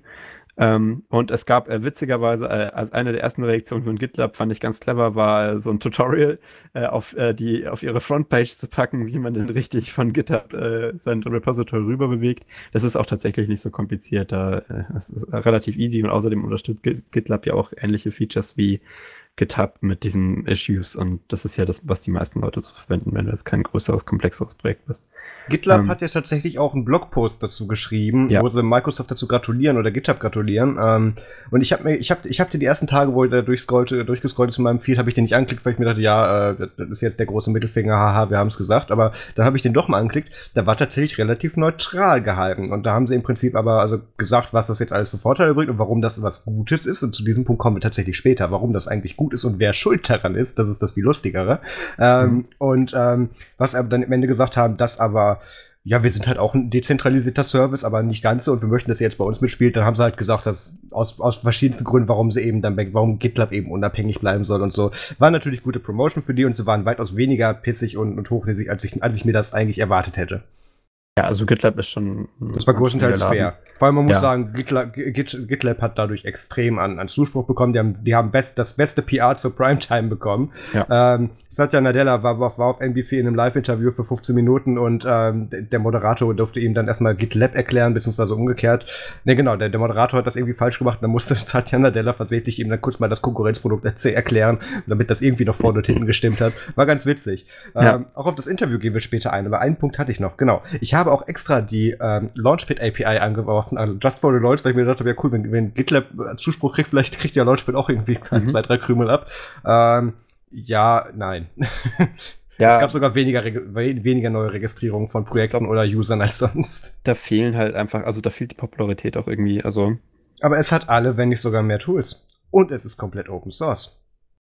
Und GitLab ja auch. GitLab hat nicht alle Features, die, die, die Launchpad hat. Nee, nee, ich meine, es gibt, es äh, hat hat's nicht. Also es hat, ich mhm. meine, es hat halt eine ziemlich krasse CI, die du halt äh, in-house hosten kannst und so Kram. Ich meine, bei Launchpad. Kannst du auch, du, nee, Launchpad hat aber noch sehr viel mehr. Und du musst halt wirklich denken, das ist eine, eine, ein, ein an, an Dokumentation und an Projektmanagement der letzten 15 Jahre, größtenteils der Linux Debian und, und, und gescherte Bugtracker und so weiter da drin. Also, aber das ist egal, darum geht's ja erstmal gar nicht. So genau. Wie hast du denn so die, den, wie hast du denn diese Information aufgenommen und was war so deine Ansicht, wie die Leute das aufgenommen haben? Okay, also äh, persönlich äh, krass, äh, wie, wie große Wellen das geschlagen hat. Also äh, ich habe ich hab am Anfang mir gedacht, okay, ja, das, das wird jetzt auf jeden Fall eine große Nummer, aber es ist dann tatsächlich noch mal einen Ticken größer geworden, als ich dachte. Also da waren anscheinend auch viele Leute emotional daran beteiligt. Ähm, was ich noch kurz erwähnen wollte, äh, die, die Sache, die das ja wirklich umgeworfen hat, äh, also Sachen, die sich in der Woche jetzt verändert haben, seitdem das äh, Faktum ist, ähm, mit dem Kauf, äh, sind ja tatsächlich nicht Sachen bei GitHub, sondern Sachen bei GitLab, seitdem ähm, diese... Ja, weil die endlich mal ihren Arsch hochkriegen. Ja, ja, seitdem dieser Kauf angekündigt wurde, ist zum Beispiel das Educational Package äh, von GitLab ähm, kostenlos und so Kram. Äh, und Dafür da, haben sie Enterprise ange angezogen. Genau, also die haben da halt verständlicherweise ihre, ihre, Preisstruktur äh, um, umgebaut in dem Zug. Ähm, also das ist schon spannend. Ähm, aber so jetzt, also mich direkt persönlich, äh, ich bin wirklich jetzt kein, also ich muss sagen, ich bin kein Fan. Ich finde, das ist ähm, also ich, ich meine, klar, äh, es ist, es, es hilft nicht wirklich äh, drüber sich aufzuregen, weil an sich äh, war das ja klar. Im Endeffekt GitHub ist halt ein zentrales Code-Hosting-Repository und wenn man da seinen Code drauf tut, dann weiß man halt, dass der da bei GitHub, GitHub liegt und nicht mehr bei dir. Ähm, an sich äh, hat das ja auch keine so großen Auswirkungen. Ich meine, man darf jetzt nicht den Teufel an die malen. Ähm, nur weil Microsoft den Daten kauft, heißt es das nicht, dass die die Lizenzen überschreiben dürfen in Repositories, die drauf liegen. Das heißt, rechtlich gesehen äh, ist das alles noch relativ safe. Ähm, äh, also es gibt natürlich viele Repositories ohne Lizenzen, da muss man mal gucken, was passiert. Da kann ähm, sich Microsoft den Code auch rausklauen, ohne die Firma dahinter zu kaufen. Das ist völlig genau, egal. Genau, das also ist viel das einfacher. Ist, äh, und das ist, das ist deswegen nicht unwahrscheinlicher. Richtig. Also da hat sich relativ wenig geändert. Also ich glaube, für die Projekte, die drauf liegen, ähm, die eine Lizenz haben und die da halt schon jahrelang mit arbeiten, ich denke, für die wird sich auch nicht viel tun. Ähm, ich glaube auch nicht, dass Microsoft jetzt herkommt äh, und das Ganze kommerzialisiert, weil die große Stärke von GitHub war es ja schon immer, dass die Open Source Projekte da halt kostenlos drauf rumbasteln durften. Ne? Also das wäre ein Schuss ins eigene Bein, so, so ja. sehe ich das jetzt nicht. Aber äh, faktisch ähm, muss ich halt schon sagen, das ist ähm, in meinen Augen halt schon eine, eine, eine krasse Zentralisierung wieder ähm, zu, den, zu den großen Internetriesen und ich kann das so nicht gut heißen. Also äh, klar, GitHub hatte, äh, hatte finanzielle Probleme, ähm, äh, ganz enorme sogar, und das wäre auch jahrelang, äh, wäre wahrscheinlich nicht mehr so lange gut gegangen. Ähm, die brauchten halt irgendeine Quelle für Revenue. Ähm, aber, also ich muss schon sagen, da gefällt mir das ich finde es schade, dass GitLab halt im Endeffekt nicht die Popularität von GitHub hatte, weil da ist das Ganze ja so, dass du nicht also sorry, wirklich der Usability und dem Onboarding-Prozess nach absolut zu Recht nicht das gleiche, ja, ja. nicht die gleiche Aufmerksamkeit bekommen. Das hätten die vor Jahren hinbekommen können. Ja, aber sagen wir mal so, ähm, mir gefällt, mir, mir wäre es lieber, wenn, äh, wenn Microsoft GitLab gekauft hätte, weil ähm, bei GitLab wäre es halt so gewesen, äh, dass, dass das relativ egal ist, ob du deinen Code hostest auf gitlab.com oder äh, auf deiner eigenen Instanz, weil du kannst wirklich eins zu eins den runter migrieren, also mit allen Features, die du hast. Ähm, und das ist halt dasselbe Produkt im Endeffekt. Und äh, das fände ich äh, fair, weil dann hast du halt im Endeffekt, also, naja, naja, ist ja klar. Bei GitHub ist es halt so nicht möglich. Das heißt, wenn du da jetzt drauf bist und irgendwelche Features nutzt, die ähm, GitHub-spezifisch sind und nicht irgendwie standardisiert oder so, da bist du jetzt halt dann und, und darauf keinen Bock hast, dass das Microsoft gehört, dann bist du jetzt halt schon, naja, sitzt jetzt halt in Patsche. Darf ich da direkt einhaken? Ja. Weil du hast, das ist eine super Vorlage geliefert. Ich fände es super, wenn Microsoft jetzt auch noch GitLab kaufen würde, weil dann würden die Leute mitkriegen, wie scheinheilig GitLab eigentlich sind. Weil bis vor zwei Monaten liefen die noch auf Microsoft Azure und mittlerweile ja. laufen sie auf Google Cloud Services. Also, äh, so, so, so ein bisschen Naivität muss man dann natürlich mitbringen. Aber ich möchte mal ganz kurz. Ähm, äh, wie, naja, das ist jetzt aber halt. Ich meine, die Hosting-Plattform ist ja jetzt auch nicht so relevant. Nö, liegen ja nur die Daten drauf, ne? Ja, ja, also. Du kannst das, das Problem von ganz unten angehen. Also bitte, also Klar. das ist schon, die, die präsentieren sich nach außen natürlich anders. Und ich meine, es gibt einen ganz klaren Grund, warum sie sich für diese Service entschieden haben, weil auch sie als Service, der das für Leute bereitstellt, die die jetzt nicht selber betreiben möchten, brauchen einen weiteren, der ihren Service bereitstellt, weil sie das auch nicht selber machen natürlich. wollen. Das ist völlig legitim, aber es gibt ja keinen Kritik dran. Plattform mehr. Also, ja, aber das ist doch nicht die Schuld von den aktuellen Betreibern.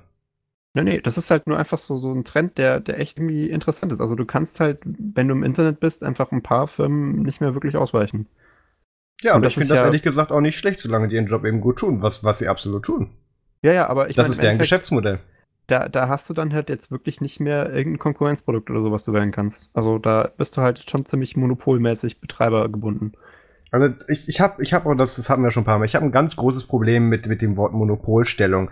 Durch, durch den Bekanntheit und Erfolg der Zuverlässigkeit und äh, Produktivität deines Produktes, wo andere nicht mithalten können. Und dafür ist man dann der Doofe. Da, da tue ich mich echt schwer mit. Ähm, aber da können wir direkt anknüpfen. Ich möchte mal ganz kurz vorstellen, wie ich das so mitgekriegt habe. Also ähm, ich, ich bin mit ein paar GitHub-Employees ähm, und tatsächlich ein, zwei größeren tatsächlich auch befreundet und es ging schon die Tage, die, auf jeden Fall länger schon, ähm, also bevor dieses Gerücht umging, die Nachrichten durch die verschiedenen Kanäle mit denen, ja, eventuell steht bald ein Jobwechsel an. Da passiert gerade was Großes und wir brauchen ganz dringend Geld. Und ähm, ja. damals war es schon bekannt, dass ähm, nicht nur Microsoft Interesse an GitHub gehabt hat, sondern auch Google. Und Google sich dann aber irgendwann gesagt hat, nee, wir haben so viel anderes, nimmt ihr mal. Ähm, also es, es, es wird gemunkelt, es, es, warte, es wurde nicht offiziell bestätigt, aber es, es kam von ein paar Ecken, kam, kam äh, zutreffende Berichte beziehungsweise übereinstimmende Berichte von, dass es da eine Einigung gab, dass, ja, wir brauchen das eigentlich nicht, macht ihr mal. Ähm, es ist aber auch völlig egal. Ist traurig. Oh warum ist das traurig? Das ist, das ist ja, ja noch nicht mal verwerflich. Also, dass du da, dass du da halt die zwei Giganten, die sich dafür interessieren können, dann schon sagen, oh ja, ich habe eh schon ja, ist doch nett, dass vom die Internet. Sich, ist doch nett, dass die, Max, ist doch nett, dass die sich untereinander einigen können, anstatt sich mit Geld zu bewerfen. Also ich meine, am Ende des Tages ist es völlig egal, was davon sie gemacht hätten. Von daher, da habe ich jetzt echt keinen Schmerz mit. Jedenfalls der Punkt ist, ähm, ich habe das eben mitbekommen und, und als dann wirklich feststand, dass Microsoft GitHub kaufen wird und ähm, also das war ja am Wochenende kam ja dann so dieser finale Leak und am Montag äh, gab es dann eben offiziell hier Blogpost Satya Nadella und ähm, neuer CEO und so weiter. Ähm, das fand ich schon tatsächlich recht gut, weil meine erste Reaktion war, oh mein Gott, das arme Reddit. Die zweite Reaktion war, ähm, endlich übernimmt da drüben mal eine Firma, die es geschafft hat, Software as a Service und Premium Services richtig äh, in eine Plattform zu integrieren, weil GitHub konnte das leider echt nicht gut. Ähm, und, und Microsoft hat einen guten Track Record von, von Microsoft verdient nichts mehr mit, mit, mit Microsoft Windows. Die verdienen noch nichts mehr an der offiziellen äh, Legacy-Variante von, von Office. Die verdienen an Softwarebereitstellung äh, beim Software as a Service Model und auch bei, bei Mars und so weiter und so fort. Ähm, das ist deren Businessmodell und das können die. Und ähm, das können die garantiert verbessern, weil ich bin mit ein paar Projekten, die wir GitHub Premium Services verwendet haben oder immer noch verwenden, bin ich auch aktiv, beziehungsweise bin da auch äh, beruflich involviert und das ist echt nicht so geil. Ähm, bis auf dass du den Scheiß nicht selber hosten musst, nimmt der dir gar nicht so viel ab, wie man denken könnte. Deswegen, da gehe ich davon aus, dass Microsoft da tatsächlich einen Fortschritt erzielen wird, weil ähm, die, ähm, äh, okay, dann gehen wir mal so die, die üblichen Sachen durch, die erst auf Reddit reinkamen. Und ich hebe mir das, das, das Schlimmste für, für den Schluss auf. Ähm, das erste war so, ja, die machen das jetzt zu, dann ist aller Open Source Code weg. Wo ich mir gedacht habe, ähm, Dafür hätten sie es nicht kaufen müssen. Das geht heutzutage in, in, von, äh, von Copyright Notice und so weiter, geht das sehr viel einfacher, dass du Repositories downkriegst. Und es ist natürlich es macht absolut keinen Sinn, dass Microsoft hingeht und jetzt anfangen und jetzt in jetzt GitHub down nimmt und den Konkurrenzprodukt rausstellt, weil sie haben die Plattform, sie haben die Userbase, sie, sie haben die, äh, die, die äh, Legitimität des Namens, wo sie jetzt wieder ein bisschen dran arbeiten müssen natürlich, aber ähm, sie haben alles da, wo sie jetzt im Prinzip nur noch, nur noch was mit besser machen können. Ich würde nicht so weit gehen wie Satya Nadella in dem Interview auf NBC oder CNN, wo er gesagt hat, ja, wir sind jetzt all in mit Open Source und das ist ja alles toll und äh, Flower Power hier und da. Ähm, das, da hatte seine Talking Points und äh, danke fürs Zuschauen und tschüss. Aber ähm, das, das, das ist natürlich Marketing-Bullshit und das musste er natürlich sagen, weil für alles andere wäre er natürlich an die Wand genagelt worden von so ziemlich jedem, der auch, auch sonst eine gute Idee findet, Mark Shuttleworth als das personifizierte Böse in der Linux-Welt zu bezeichnen, der wird dann auch bei Microsoft recht schnell fündig. Ähm, was man aber auch sagen muss in dem Fall, ähm, Microsoft ist nicht mehr die Firma, die, es, die sie vor zehn Jahren waren. Ähm, Baumer ist weg. Äh, Gates ist schon seit 15 Jahren nicht mehr in der Firma wirklich aktiv ähm, und darf nur noch mit dem Geld spielen. Das ist nicht mehr äh, die, die Generation, die, also wir sind natürlich auch nicht die Generation, die Linux is a Cancer miterlebt haben oder aktiv davon betroffen nee. waren. Das, das sind wir gar nicht. Von daher, da geben wir Microsoft bestimmt auch einen Vorsprung. Aber man muss sagen, Microsoft ist eine verdammt große Firma. Und ähm, du willst genauso viele Leute, die sagen, hey, wir finden Open Source richtig cool. Und du willst genauso viele Leute finden, die sagen, Open Source ist richtig kacke aus den und den Gründen. Und beide werden in bestimmten Punkten garantiert recht haben. Ja, natürlich. Das ist so, weißt du, wie viele, wie viele hunderttausend Leute für Microsoft arbeiten? Nee, aber ich meine, wenn du jetzt äh, rausgehst äh, und Leute fragst, hey, äh, findet ihr Open Source gut oder kacke, dann ist entweder die Reaktion, hä, was ist das oder ja. Random Passant X auf der Straße? Ja, eben. Du willst gar nicht wissen, was ich da alles erfahren würde, wahrscheinlich. Nein, ich meinte jetzt eigentlich nur Microsoft. Wer hasst denn Open Source? Also ich meine, also, außer, außer Balmer damals, ich, ich meine, kein Mensch äh, hat da wirklich Na, Balmer hat es ja auch oder? gehasst, Balmer hat es ja auch gehasst, weil er es nicht verstanden hat. Das ist ja immer ja, wo es dazu kommt. Und es ist nun mal so, und das, das ist ganz wichtig zu sehen bei der Firma Microsoft, was, was eben Nadella und so weiter und, und äh, ach Gott, wie heißt der andere? Ist auch egal. Was die eben erkannt haben in den letzten fünf Jahren, ist, dass, ja. dass der Open Source Bereich der Bereich ist, wo das Geld aktuell liegt. Die Services, die Tools, die weiter aufgebaut werden, es es ist alles seit zehn Jahren ungefähr das gleiche, was wir benutzen, nur die Software wurde besser und da hat sich dann eben das Open Source Modell durchgesetzt durch die weiterverbreitete Möglichkeit der Community bzw. Developer-Beteiligung, die dann zur Verbesserung des Produktes beigetragen haben. Und ach, dieses Zeugs gibt sogar mit je nach Lizenz quasi kostenlos, was wir weiter verbreiten und damit Geld verdienen dürfen. Microsoft wäre bescheuert, nicht Open Source Produkte einzusetzen. Deswegen springen sie immer weiter dahin. Und ähm, gut, das ist, naja, das ist NDA, aber ähm, es wird demnächst auch noch ein Produkt von Microsoft kommen, was nicht nur Open Source, sondern auch Linux äh, funktional wird, wo sich, wo Leute dann wirklich sagen, okay, das Argument haben wir jetzt echt nicht mehr. Aber da, das, da müssen wir jetzt noch ein bisschen für warten. Ich habe schon viel zu viel gesagt. Das muss ich wahrscheinlich nachher rausblieben. Ähm, Uh. Was, was aber ganz wichtig ist in diesem Moment zu sagen, ähm, äh, genau, warte, den letzten Punkt habe ich noch. Ähm, was mich wieder am meisten aufgeregt hat und wo ich, wes weswegen ich verstehe, warum Leute, die ähnlich wie ich von dieser, von, von dieser äh, Flower Power Free Software Open Source Bewegung mit ähm, alles andere ist böse auf Dauer immer noch angepisst äh, sind, also ich bin, ich gehöre da ja absolut zu, ähm, ist, ich habe auf, auf Reddit so viele Kommentare und ganze Threads dazu gesehen, wo sie meinten, wir sind doch deren User, die hätten uns doch da vorher konsultieren müssen. Und ähm, an, an die Fraktionen, die denken, die hätten da irgendein Mitspracherecht, die keine äh, mehrheitlichen Aktienanteil, äh, Anteilhaber sind an der Firma GitHub, beziehungsweise jetzt dann bei Microsoft. Kurz die Info, bei Unternehmensübernahmen wird der Kunde nicht gefragt. So funktioniert dieses Spiel nicht. Zum Zweiten, der Grund, warum GitHub in die Situation gekommen ist, verkauft zu werden, ist, weil 99% der User auf der Plattform, die nur die Free-Features benutzen und nur wirklich super wenige die scheiß implementierten Premium-Features, mit denen GitHub ein bisschen Geld gemacht hat. Der ganze Rest mit dem GitHub gar nicht. Der ganze Rest, mit dem GitHub sich finanziert hat, war, war Venture und Capital Venture Money. Das ist, das, das ist Spielgeld und das war weg. Und der Grund, warum Microsoft in die Situation kam, GitHub zu kaufen, sind die Leute, die sich jetzt beschweren, dass es passiert ist. Also, äh, das, das finde ja, ich Oder halt Ironie. einfach GitHub selber, weil sie schlecht gewirtschaftet haben. Ja, das kommt noch dazu, aber äh, das ist auf jeden Fall die Situation, also die User sind die Situation, oder beziehungsweise der Grund, warum es dazu kam. Das Management hätte natürlich immer besser oder schlechter laufen können, gar nicht der Punkt. Aber das ist die Ausgangssituation, die dazu geführt hat. Und ähm, wirklich Leute, die jetzt sagen, aus diesem, diesem Grund möchte ich jetzt nicht mehr ähm, äh, GitHub verwenden, weil das jetzt Microsoft gehört. Ähm, ich, ich, ich gebe jedem den, den Zweifel für den Angeklagten, der nicht damit klarkommt, dass, dass Microsoft jetzt nach den ganzen Jahren auch mal was Nettes mit Linux macht. Was nett, nicht unbedingt Linux, aber was auch Linux, aber auch in diesem Fall was Nettes mit Open Source macht und da tatsächlich einen guten Fuß, äh, gut versuchten Fuß in die Tür zu kriegen. Und damit haben sie das Beste gemacht, was sie tun können, indem sie sich an GitHub hängen. Ähm, Michael Hall hat vor ein paar Tagen einen schönen Tweet abgesetzt, ähm, wo sagen, mit den ganzen Leuten, die gerade an der Firma Microsoft zweifeln und, und sagen, GitHub wird jetzt scheiße, nur mal, nur mal angenommen, und das muss nicht mal passieren, aber einfach nur das Gedankenspiel. Was würde passieren, wenn Microsoft jetzt hingehen würde, sag, hingehen würde und sagt, hey, ähm, wir haben auf euer Feedback gehört, was, was meiner Meinung nach nicht mal Feedback ist, sondern einfach nur Geschrei, ähm, und gehen hin und werden GitHub komplett Open Source machen. Und, und die, das, das die, logische, die logische Antwort darauf wäre, wir haben das nicht verdient. Mit dem Shit, den wir Microsoft geben, mit dem Verhältnis, wie wir, wie wir unsere Ansprüche daran definieren, ähm, ich, ich will nicht sagen, dass wir froh sein können, wenn, wenn Microsoft GitHub offen lässt. Also das, das ist natürlich schon wieder ein bisschen out of range.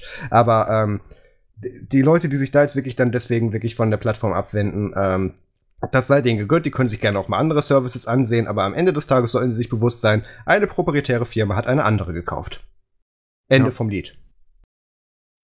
Ja, ich meine, das ist ja auch genauso passiert. Ich meine, da kann man jetzt auch wenig dran rütteln und ähm, ich denke, das Argument äh, zu sagen, dass User da eine Mitbestimmung haben, ist halt ja, ist, äh, die, sollten, die sollten mal ganz kurz in die echte Welt mal vorbeigucken, wie das da funktioniert. Ja, aber ich, ich meine an sich, ähm, es ist halt, es das, ist halt schade. Hab, lass mich ganz kurz sagen, ich habe das, der fängt immer an mit, ich bin ein GitHub-User seit so und so vielen Jahren, ich habe so und so viele Code-Commits gemacht und gesagt, äh, zu was legitimiert dich das jetzt?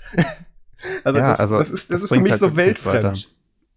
Nee, ich meine, aber ich glaube im Endeffekt, ähm, ist es ja auch, dass äh, wahrscheinlich die, die, die Vorstellung, unter der man halt auf GitHub mitgearbeitet hat, im, Endeffekt, dass man halt sagt, ja, ich, äh, ich baue halt hier Open Source Code für die Welt äh, und ja, und an dieser Funktionsweise halt auch, wird sich nichts ändern. Ja, und ich glaube, da wird auch Microsoft jetzt nicht irgendwie ähm, da irgendwas kaputt machen dran. Aber Microsoft, Microsoft ist nicht genommen. Man nimmt nicht Features weg, weil man denkt, damit wird das Produkt besser. Microsoft wird da welche dazu bauen für. Und die können ja, gut sein, aber die werden am Grundprodukt nichts ändern. Also ich denke, dass das auch weiterhin so bleiben wird. Und im Endeffekt ist das ja auch ein smarter Move für Microsoft, weil im Endeffekt ja. hast du halt, das habe ich schon zum vierten Mal gesagt, im Endeffekt, aber okay, äh, man hat dann halt am Ende die, äh, die ganzen Developer, Developer, Developer, die man ja schon früher wollte Und das ist äh, sicher sinnvoll, weil man da halt eine starke Bindung hat. Außerdem wird jetzt wahrscheinlich GitHub ähm, sehr, sehr stark integriert in die verschiedenen Microsoft-Produkte. Es gibt ja. ja Visual Studio, Visual Studio Code und so. Das wird da jetzt wahrscheinlich halt premium den, den gehört jetzt, den gehört jetzt, den gehört jetzt Atom. Sie können damit, also man kann davon ausgehen, dass Atom wahrscheinlich nicht wirklich weiterentwickeln werden. Da habe ich auch keine Schmerzen mit, weil das kann im Visual Studio Code alles fließen. Das, das ist auch ein Teil Elektron des gehört Elektron gehört denen auch die ganze Zeit. Wir kriegen endlich hin, dass Elektron nicht mehr so kacke und ressourcenhungrig ist. Das Thema hatten wir auch schon ein paar Mal. Wimpy ja, war also vor, Wimpy war, warte mal. ja nicht dafür bekannt. Warte mal ganz kurz. Wimpy war, vor war letzte Woche noch auf dem Sprint in, pra in Prag äh, von Microsoft, schon ausgerichtet in den GitHub-Lokalitäten tatsächlich. Ähm, das ging schnell. Ähm, ja, ja, und, und sie haben, und GitHub bzw. Microsoft und das Elektron-Team, die sind, die, denen ist das Problem mit dem Elektron-Ressourcen-Footprint, äh, denen ist das sehr bekannt und die sind da sehr dran, das zu lösen. Und da kriegen die jetzt noch mehr Ressourcen rein. Und auch Elektron ist für die Windows-Plattform ein, ein, ein, ein ganz großes, ein, ein ganz großes Framework, was sehr wichtig ist und wo man viel mitmachen kann und was auch eine gute Verbreitung hat. Also da profitieren jetzt andere Services von. Ja, und vor also, allem, was, was, man auch mal sagen muss, wir haben es ja kurz vorhin mit, mit Ball mal die Geschichte mal anger angerissen. Seit 25 Jahren, oder 15 bis 20 Jahren, sagen wir, oh, Microsoft macht zu wenig mit Open Source, die beteiligen sich da nicht. Dann veröffentlicht Microsoft einen SQL-Server und dann sagen, ja, ist ja immer noch ein Microsoft-Produkt, aber ein netter Versuch. Dann kaufen sie das größte Open Source, Open Source Plattform-Projekt oder Produkt, was sie haben könnten, und dann sind sie immer noch die Bösen. Also sorry, so langsam weiß ich es dann auch nicht mehr.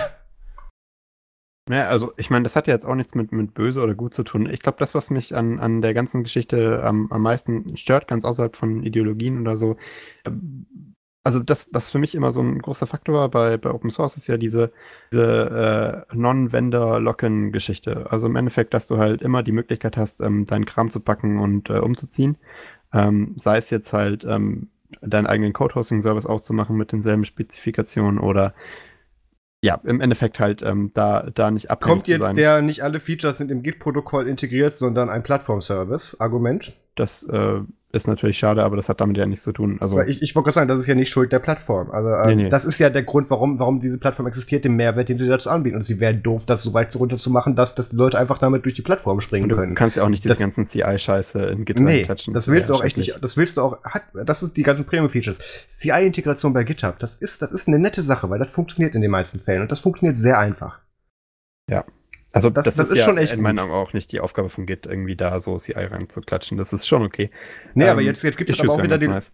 gibt's halt auch wieder Leute, die drauf zeigen, haha, böses GitHub, die machen da ja Features drumherum, die das Git-Protokoll nicht hat und binden so Leute an ihre Plattform. Äh, äh, wo, wo, ich mir da frage, hast, hast du schon mal irgendein Projekt aufgezogen? Wir machen eigentlich das gleiche wie alle anderen und was du eigentlich auch selber machen könntest, aber ich möchte, dass du das bei mir machst. Äh, das, das ist ein Feature, was man natürlich anbieten muss. Und das, ja. das ist aber wieder diese ganze Mentalitätsgeschichte, wo, wo ich einfach, äh, da bin ich in einer anderen Welt für, also sorry. Also ich glaube, das ist halt auch, was mich so stört. Im Endeffekt, ähm, die, die haben ja äh, die, also das, das ist ja okay, dass da jetzt äh, GitHub oder so darüber wandert, aber das Problem ist halt, dass, dass man irgendwie als Open Source Entwickler, der auf GitHub gearbeitet hat, vergessen hat, dass das tatsächlich halt nicht möglich ist, ähm, mit allen Features aus dem Projekt da rauszuwandern oder das dann irgendwie selber aufzumachen, falls du keinen Bock mehr hast auf die Betreiberfirma. Und ähm, das ist eigentlich, also dieses, dieses, diese Möglichkeit, mit seinen Sachen umzuziehen äh, und irgendwie möglicherweise ein Projekt zu forken oder halt nicht abhängig zu sein von, von einer Firma, äh, die in der Herstellung oder dem Betrieb von der Plattform ähm, halt wichtig ist, das, das ist eigentlich das Feature, was es halt so interessant macht, ähm, finde ich auch für, für, für marktwirtschaftliche Anwendungen oder halt auch äh, generell für mich als, so als, als Verbraucher. tatsächlich nicht gehen. Der Grund, warum ich mich damals auf GitHub registriert habe und nicht irgendwo mich, ist das gleiche Thema Aufwand, Aufwand, Nutzen, Aufwandrechnung wie bei meinem Nextcloud-Server ähm, und ich eben nicht hingegangen bin und gesagt habe, da stelle ich mir jetzt ein Raspberry Pi hin, da kommt dann Git rein, da kommt, da bastel ich mir da noch meine Features drumherum, ist einfach, weil das ein fucking Aufwand ist. In GitHub habe ich mich in 20 Sekunden registriert, ähm, konnte nach, nach, nach ungefähr 15 Minuten dann pushen, als ich rausgefunden habe, wie ich meinen Git-Key setze und so weiter und ähm, da, das war der ganze Onboarding-Prozess. Also, ähm, und außerdem, du kannst selbst mittlerweile die Issues einigermaßen exportieren und in andere Systeme integrieren. Weil ich finde generell an dieser Art von Plattformbindung auch nichts Falsches, weil es ist immer noch die Entscheidung des Users, entweder sich selber den Aufwand zu machen, das eben alles so dezentralisiert oder selber als Service bereitzustellen oder eben sich für einen Service anzumelden, der das dann als Dienstleistung für einen bereitstellt. Das, das ist das gleiche Hin und Her, was wir seit Jahren mit so ziemlich allen Themen aus dem Bereich haben. Ja, also ich meine, das ist ja auch äh, okay, dann, dann so einen Service anzubieten und den mit Features zu extenden. Äh, ich ich finde es halt falsch, denen vorzuwerfen, ob die bösen Leute, die machen ein Feature, was die Leute nutzen, weswegen sie sich auf der Plattform angemeldet haben. Das, das, das funktioniert in meinem Kopf so nicht. Ja, ich meine, da sind ja auch äh, die Developer schon nicht unschuldig dran, dass sie halt sagen, ja, wir gehen da jetzt halt hin, weil es easy ist. Aber auch, ähm, das darf man nicht vergessen, ähm, im Normalfall, äh, man betrachtet es jetzt halt primär als Code-Hosting-Plattform, aber ich glaube, das ist es gar nicht mehr wirklich, weil an sich äh, hat sich ja GitHub entwickelt von einer normalen technischen Anwendung, deren Features man auch ersetzen könnte, wie bei allen anderen technischen Anwendungen auch, hin zu einer, äh, zu einer, zum Social Network. Und da gilt halt dann wieder der Netzwerkeffekt uh, und je mehr yes. äh, Entwickler auf GitHub sind, desto mehr, ähm, desto wichtiger wird GitHub für die Welt äh, und für andere Entwickler. Äh, und das ist halt, ich glaube, das, das ist was, äh, was halt wirklich nicht nachempfunden werden kann von einem Konkurrenten. Und deswegen sehe ich das auch so als, als so gefährlich an, dass einfach viele Firmen sich, äh, sich diese Netzwerke zusammenkaufen können, die aufgrund ihrer äh, Alternativlosigkeit durch ihre Nutzeranzahl halt nicht ersetzt werden können. Gut, da bin ich wieder, wieder bei dem Standpunkt, dass das, das ist äh, für mich nicht funktioniert, einer, einem Produkt vorzuwerfen, dass es Erfolg hat und deswegen gut ankommt. Nee, nee, also das ist. Natürlich gibt es einen gewissen Synergieneffekt und irgendwann ist man dann auch wieder bei, beim ähm, Monopolismus und so weiter, aber ähm, das, äh, oder Monopol in dem Fall, Monopolismus. Ähm, aber das. Es, es, ist, es ist immer so, es kristallisiert sich dann eine bis drei Lösungen von, von, einer, von einer gewissen Anforderung heraus und die haben dann Erfolg und werden dann immer größer. Und, ja. und ähm, keiner hindert einen potenziellen Competitor wie zum Beispiel Launchpad daran, da weitere Ressourcen reinzustecken, aber am Ende des Tages macht es halt keinen Sinn, weil es die Lösung bereits gibt ich weiß halt, äh, also ich habe ich hab, äh, hab ja die starke Hoffnung gehabt, dass diese, ähm, dass die EU-Datenschutzgrundverordnung da was dran ändert, weil du im Endeffekt halt verpflichtet dazu bist, alle deine Daten, die du äh, über deinen User hast, in einem Format äh, zum Download abzu, äh, anzubieten. Und das hieß ja für mich auch, dass du ähm, sozusagen wegmigrieren kannst von einem Service. Das ist natürlich noch nicht ausgereift genug, um das wirklich nein, in die Realität umzusetzen. Nein, nein die, die, die, ja, okay, die Hoffnung hattest du, aber die Regelung ist ja, dass es ja, ja Maschinen lesbar bereitstellen müssen. Ja. Das, das ist ja kein, ich komme aus dem Gefängnis freikarte. Also, Richtig. sorry. Also äh, ich fände das halt cool, nee. wenn, äh, wenn man im Endeffekt das Ganze wirklich marktwirtschaftlich und frei marktwirtschaftlich in Zukunft so aufbaut, dass, dass du verpflichtet wirst, als Anbieter von so einer Plattform ähm, dem Nutzer eine Opt-out-Chance zu geben, äh, ohne äh, Anbindung an das, äh, an das Netzwerk äh, intern zu verlieren. Also dass du halt, sagen wir es, bei JetPlans wäre das dann das System, dass du trotzdem noch mit Leuten auf anderen Chat-Systemen kommunizieren kannst. Ähm, ich habe da die Tage, ich habe da die Tage einen super Tweet zugelesen. Lass mich denn gerade bitte wiederfinden. Der ist eigentlich mehr Richtung Brexit, aber er ist auch für diese Analogie zu gebrauchen. Ich zitiere den mal kurz. Hello. Ja. This is Teresa. I'd like to cancel my Netflix membership and pay a cancellation fee. Can I continue using many of your services after canceling my membership? Unfortunately, I can't confirm which services I'd like to keep and which ones I'd like to cancel. Thank you very much. Kommt die Analogie so ein bisschen durch? Naja, also an sich, ähm, ja, ich meine, du möchtest, du möchtest deinen dein, dein Servicevertrag canceln mit irgendeinem Betreiber, weil dir halt der möchtest weiterhin die, möchtest aber weiter noch ohne das dafür bezahlen die Leistungen nee, Das, das ist äh, nicht dir was. Nee, nee, nee, im Endeffekt, ich möchte nicht deren Leistung nutzen, sondern ich möchte halt immer noch ähm, mit, deren, mit deren User sprechen können auf der Plattform, um halt den Netzwerkeffekt zu migrieren, der ich, wie ich ja schon vorhin gemeint habe, dass das größte, äh, das größte Problem ist an der ganzen Geschichte. Ja, das, das finde ich auch ein bisschen schwierig, dann die Betreiber zu, zu verpflichten, dann diese Möglichkeit nee, aber bereitzustellen. Wie willst du das denn sonst lösen? Weil im Endeffekt haben wir dann jetzt halt. Gar nicht, äh, wenn es nach mir geht, sollst du alles Mögliche machen, dass du die Leute an deine Plattform binden Aber kannst. dann haben wir halt in zehn Jahren der Internet Company und die hat alle Services. Ja. Ja, und das ist doch wohl nicht das, wo, wo, wo wir enden dürfen. Das, ist das ja bedeutet ja nicht, es bedeutet ja nicht automatisch, dass wir dann keine Alternativen mehr haben würden. Aber, aber du, du kannst doch bitte den Menschen nicht vorwerfen, dass sie das nutzen, was Erfolg hat und was deswegen auch, auch, auch, auch bekannt ist und eben die Aufmerksamkeit bekommt. Du kannst ja, ja immer mein, noch deine Lösung selber fahren oder deine Alternativlösung. Also ja.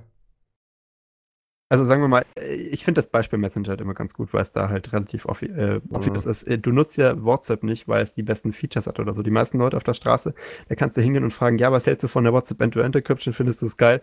Die schauen dich blöd an. Ähm, denen geht es halt darum, dass ihre Best Buddies auf dieser dummen Plattform sind. Das hat nichts mit der Qualität von WhatsApp zu tun.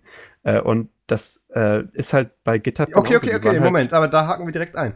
Wie ist denn GitHub, äh, wie ist denn GitHub, ja gut, GitHub auch, aber wie ist WhatsApp denn bitte zu diesem Bekanntheitsgrad gekommen, den, auf den es jetzt ist und der, dementsprechend und durch die halt Verbreitung? geworden. Also ja, das ist halt Erfolg, Netzwerkeffekt, die können ja nichts die Verbreitung dafür. ihres Produktes. Ja, nee, würde ich, würde ich nicht sagen. Also das, wenn du da halt früh den Fu Fuß in der Tür hast oder halt da irgendwo äh, Glück hattest im, im, Spiel, dann bist du jetzt halt erfolgreich. Aber es gibt ja tausende Messenger-Plattformen, die eigentlich effizienter, besser und was weiß ich sind. Ja und? Aber deswegen verdienst du dir ja nicht automatisch mehr Aufmerksamkeit. Ja, aber es müsste halt, also das ist halt äh, kein, kein fairer Markt sozusagen. Ja, die Welt ist nicht fair. Also das ist. Ja, ja okay. Äh, da, klar, da, da ist ja bekannt, da gehen unsere Meinungen ja. auseinander. Also ich bin, ich bin gespannt. Ich meine, das ist jetzt halt passiert, ne? Und da kommen wir auch nicht mehr raus. Es gibt, es gibt noch Alternativen zu GitHub und ähm, ich glaube auch nicht, dass GitHub jetzt darunter leiden wird äh, in irgendeiner Art und Weise. Ich glaube, das wird sich wahrscheinlich, wenn, wenn dann verbessern, weil warum sollten sie den Service kaputt machen, ne? Also von dem nicht bereits erwähnten Canonical-Mitarbeiter, der bei einem Firmennamen-Event zu dem Thema letzte Woche war. Den hast du um, gerade ihn, um, ihn, um ihn nicht zu zitieren. Ja, ich weiß, deswegen sage ich das so. ähm, von dem, was ich weiß. Wir sind schon scheiße, oder? Äh, von dem, was, was ich weiß, was kommen wird. Ähm, und was das auch naheliegt, was da für ein Aufwand und was da für ein Plan mitkommt, kann da GitHub und auch deren Nutzer nur von profitieren. Und auch wirklich nur aus dem Grund, weil sie im gleichen Zug dann eben ein paar, ein paar zusätzliche Premium-Features einschieben können, von denen dann die Business-Sparte profitieren kann. Das beeinflusst nicht den, den Schmarotzermarkt gesagt, ich möchte jetzt alles kostenlos haben. Dafür die läuft alles weiter und es wird sogar noch besser. Und ähm, ja, die werden also. jetzt eine Weile darauf rumkommen müssen, zu sagen, ach ja, ist ja doch nicht so scheiße, obwohl es Microsoft war und das wird jetzt auch wieder Jahre dauern. Dann wird Microsoft irgendeinen Fehler machen, den sie sich dann die nächsten 15 Jahre anhören dürfen, solange oder wie auch immer wir noch auf diesen Plattformen verfahren werden. Aber ähm, das, das ist dieser fest verankerte Hass und Misstrauen. Der ist zu bestimmten, der ist in bestimmten Rationen tatsächlich auch gut und, und tatsächlich auch wichtig zu haben. Aber ähm, diese Grundverbohrtheit gegen das Thema und dementsprechend auch sich nicht bereit, äh, dazu bereit sein, sich in, mit diesem Thema zu befassen oder es auch mal von anderen Seiten zu betrachten, auch wenn die einen vielleicht nicht direkt selber tangieren. Das finde ich ist der große Fehler, den wir seit Jahren in dieser Community und in diesem Bereich haben. Also man kann ja schon, also ich, ich meine, das ist jetzt absolut kein Grund zu sagen, ja, nie wieder GitHub und das touche ich jetzt nicht an. Ich glaube, das Produkt an sich ist immer noch, äh, steht für sich und funktioniert auch sicher gut. Äh, also äh, sagen wir es mal so, im Endeffekt, ähm, also nur um jetzt mal ganz unpolitisch das Thema zu beenden, ich glaube, ähm, das, das Einzige, was ich jetzt von Microsoft erwarte, ist, dass am 1. April nächsten Jahres ähm, das gesamte GitHub äh, auch, äh, aber was ich noch besser fände, wäre ein äh, Windows 95 Theme für ganz GitHub. ich, so ich wollte das Kacheldesign haben, weil das hast du ah, eigentlich am meisten, oder aber 95 das, ja, ist auch okay. gut. Also, hast, dass man wählen den, kann. Ich möchte Themes. Hast du das, ähm, den Screenshot gesehen, diese photoshoppte Variante von äh, wo GitHub dann aussah wie eine Microsoft Word-Lösung mit den ganzen, ja, ja, den ganzen Kacheln und dem, dem Ribbon. Also ich, ich finde, es gibt so viele tolle Memes hat diese, ja, aber, aber das ist auf jeden Fall eine Sache, die rauskommt. Mal ganz kurz realistisch betrachtet auf Microsoft, von, von Microsoft auf, auf dem Windows Desktop einen offiziellen Desktop GitHub Client, der in der man die integriert ist, ist wirklich auch softwareartig, dass du dich eben nicht nur auf so einer Website rumbetreibst. Daran wäre doch auch nichts verkehrt. Es gibt ja schon äh, GitHub. Äh, ja, aber wirklich, oder? aber ich rede wirklich in der Kernverankerung von, von wirklich dem, dem Level mit den ganzen Einstellungsmöglichkeiten, die du hast, wie zum Beispiel bei Word oder bei, oder bei äh, PowerPoint, solche Sachen. Wirklich diese tiefe Integration, dass du im Prinzip über dieses Programm dann den Service bedienst. Das, das, äh, ja, äh, und, und, vielleicht also, das auch dann verbindest mit deinen Premium-Services, weil du die dann eben nativ dann am besten also nutzen könntest oder so. Allein für, nur nicht jetzt, denk mal jetzt nicht für dich selber, aber für große Entwicklerteams in Unternehmen. Das, das ist vielleicht gar nicht so verkehrt, auch wenn da gerade Reddit ein Meme draus gemacht hat. Ich, ich weiß mit einer ziemlichen Sicherheit, dass irgendwo bei der, bei der Firma Microsoft sich einer eine Notiz gemacht hat, wenn es nicht sogar schon existiert, sollten wir mal machen. Oder sollten wir im Auge behalten. Also ich finde das echt nicht verkehrt, weil da könnte man dann auch tatsächlich so äh, zumindest ein paar von den Microsoft Premium Features oder Business Sachen dann auch direkt integrieren. Und dann macht das dann schon viel mehr Sinn, wenn du dann eben ähm, dann, wenn du dein DevOps Team, was auch immer dann in deiner Domäne ausrollst, dann direkt eben diese Software und der Berechtigung, ein automatisierter Prozess zum Git-Schlüsselaustausch und so weiter.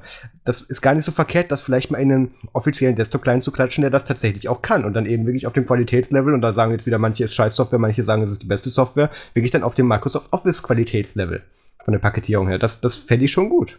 Oder wenn es tatsächlich aktuell ein Meme ist.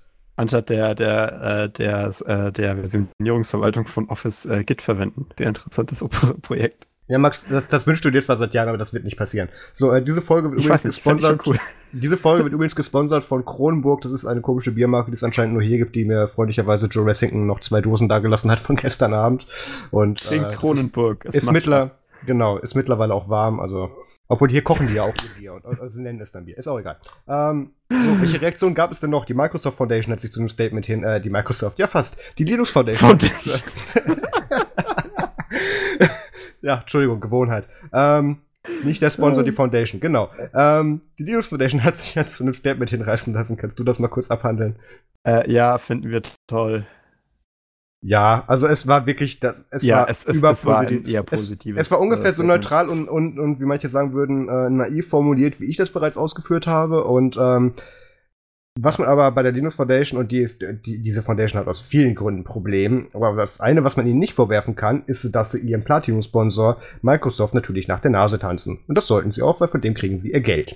Also das, das ja, also auch wenn man da jetzt, wenn man, sehr positiv Ja, man sollte sich ein bisschen einlesen. Die Linux Foundation ist, ist auch ein kommerzialisiert unter, äh, ähm, orientiertes Unternehmen. Also, ähm, die ist, ist so rein kommerziell, das ist ja eine, eine Business-Plattform. Genau, also da das, ja sollte, das sollte man nicht mit Flower Power verwechseln. Das sind die nein, anderen. Nein.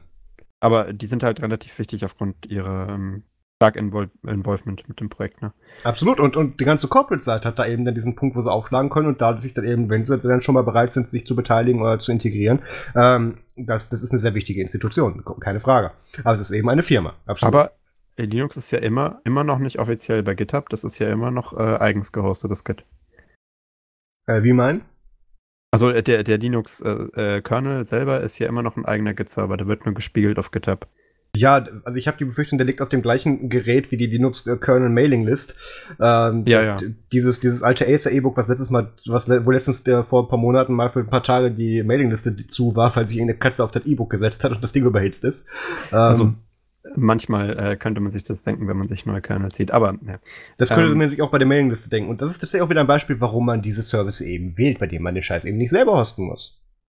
Wo also man dann eben einen hat, wo man drauf zeigen kann, wo man sagt, ich schmeiß jetzt bei dir im Monat 9 Euro rein, dafür kriege ich von dir eine SLA, die besagt, dass du eine so und so viel prozentige Uptime hast und ein so und so großes äh, ähm, äh, Commitment zu deinen Reaktionszeiten, bis wann der Service wieder läuft und wenn ich dich darauf verklagen kann. Das, das macht Sinn, das ist eine Dienstleistung. Nein, das geht nicht in dem Root-Server, weil da bist du selber dafür verantwortlich. Ich rede von einer gehosteten und, und Managed Service-Lösung. Nur da hast ja. du eben diese Sicherheit. Und das ist gerade für Unternehmen und für größere Projekte und auch, auch äh, das Gnome war nicht ohne Grund lange Zeit da drüben, ähm, absolut wichtig. Das ist eine Sicherheit. Ja, für den mein, kleinen 015-Entwickler, der jetzt seit, seit, Jahren seine Contribution macht, ist ja alles schön und nett, aber der ist eben nicht in dieser Sichtweise drin, warum es auch wirklich dann diese professionelle Seite gibt, die vielleicht nicht so ist wie der Schreibtisch bzw. den Computer, den er von zu Hause kennt.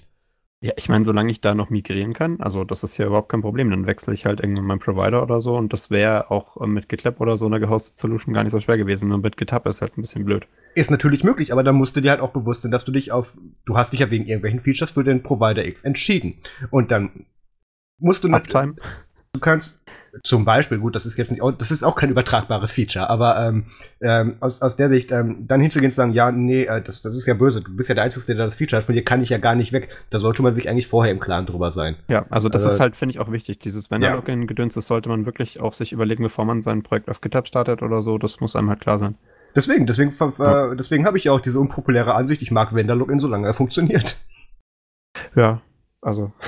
Und ich, und ich weiß, dass wir zu dem Thema garantiert einiges an Feedback bekommen werden, weil ich, ich bin schon, ich bin schon sehr unserer offiziellen Linie abgewichen dieses Mal. Aber ähm, nee, freue mich. Das ist ja auch gut, dass wir jetzt nämlich mal bei allen Themen miteinander übereinstimmen. Das wäre uns auch langweilig. Ähm, Aber so. Genau. Apropos Vendorlock.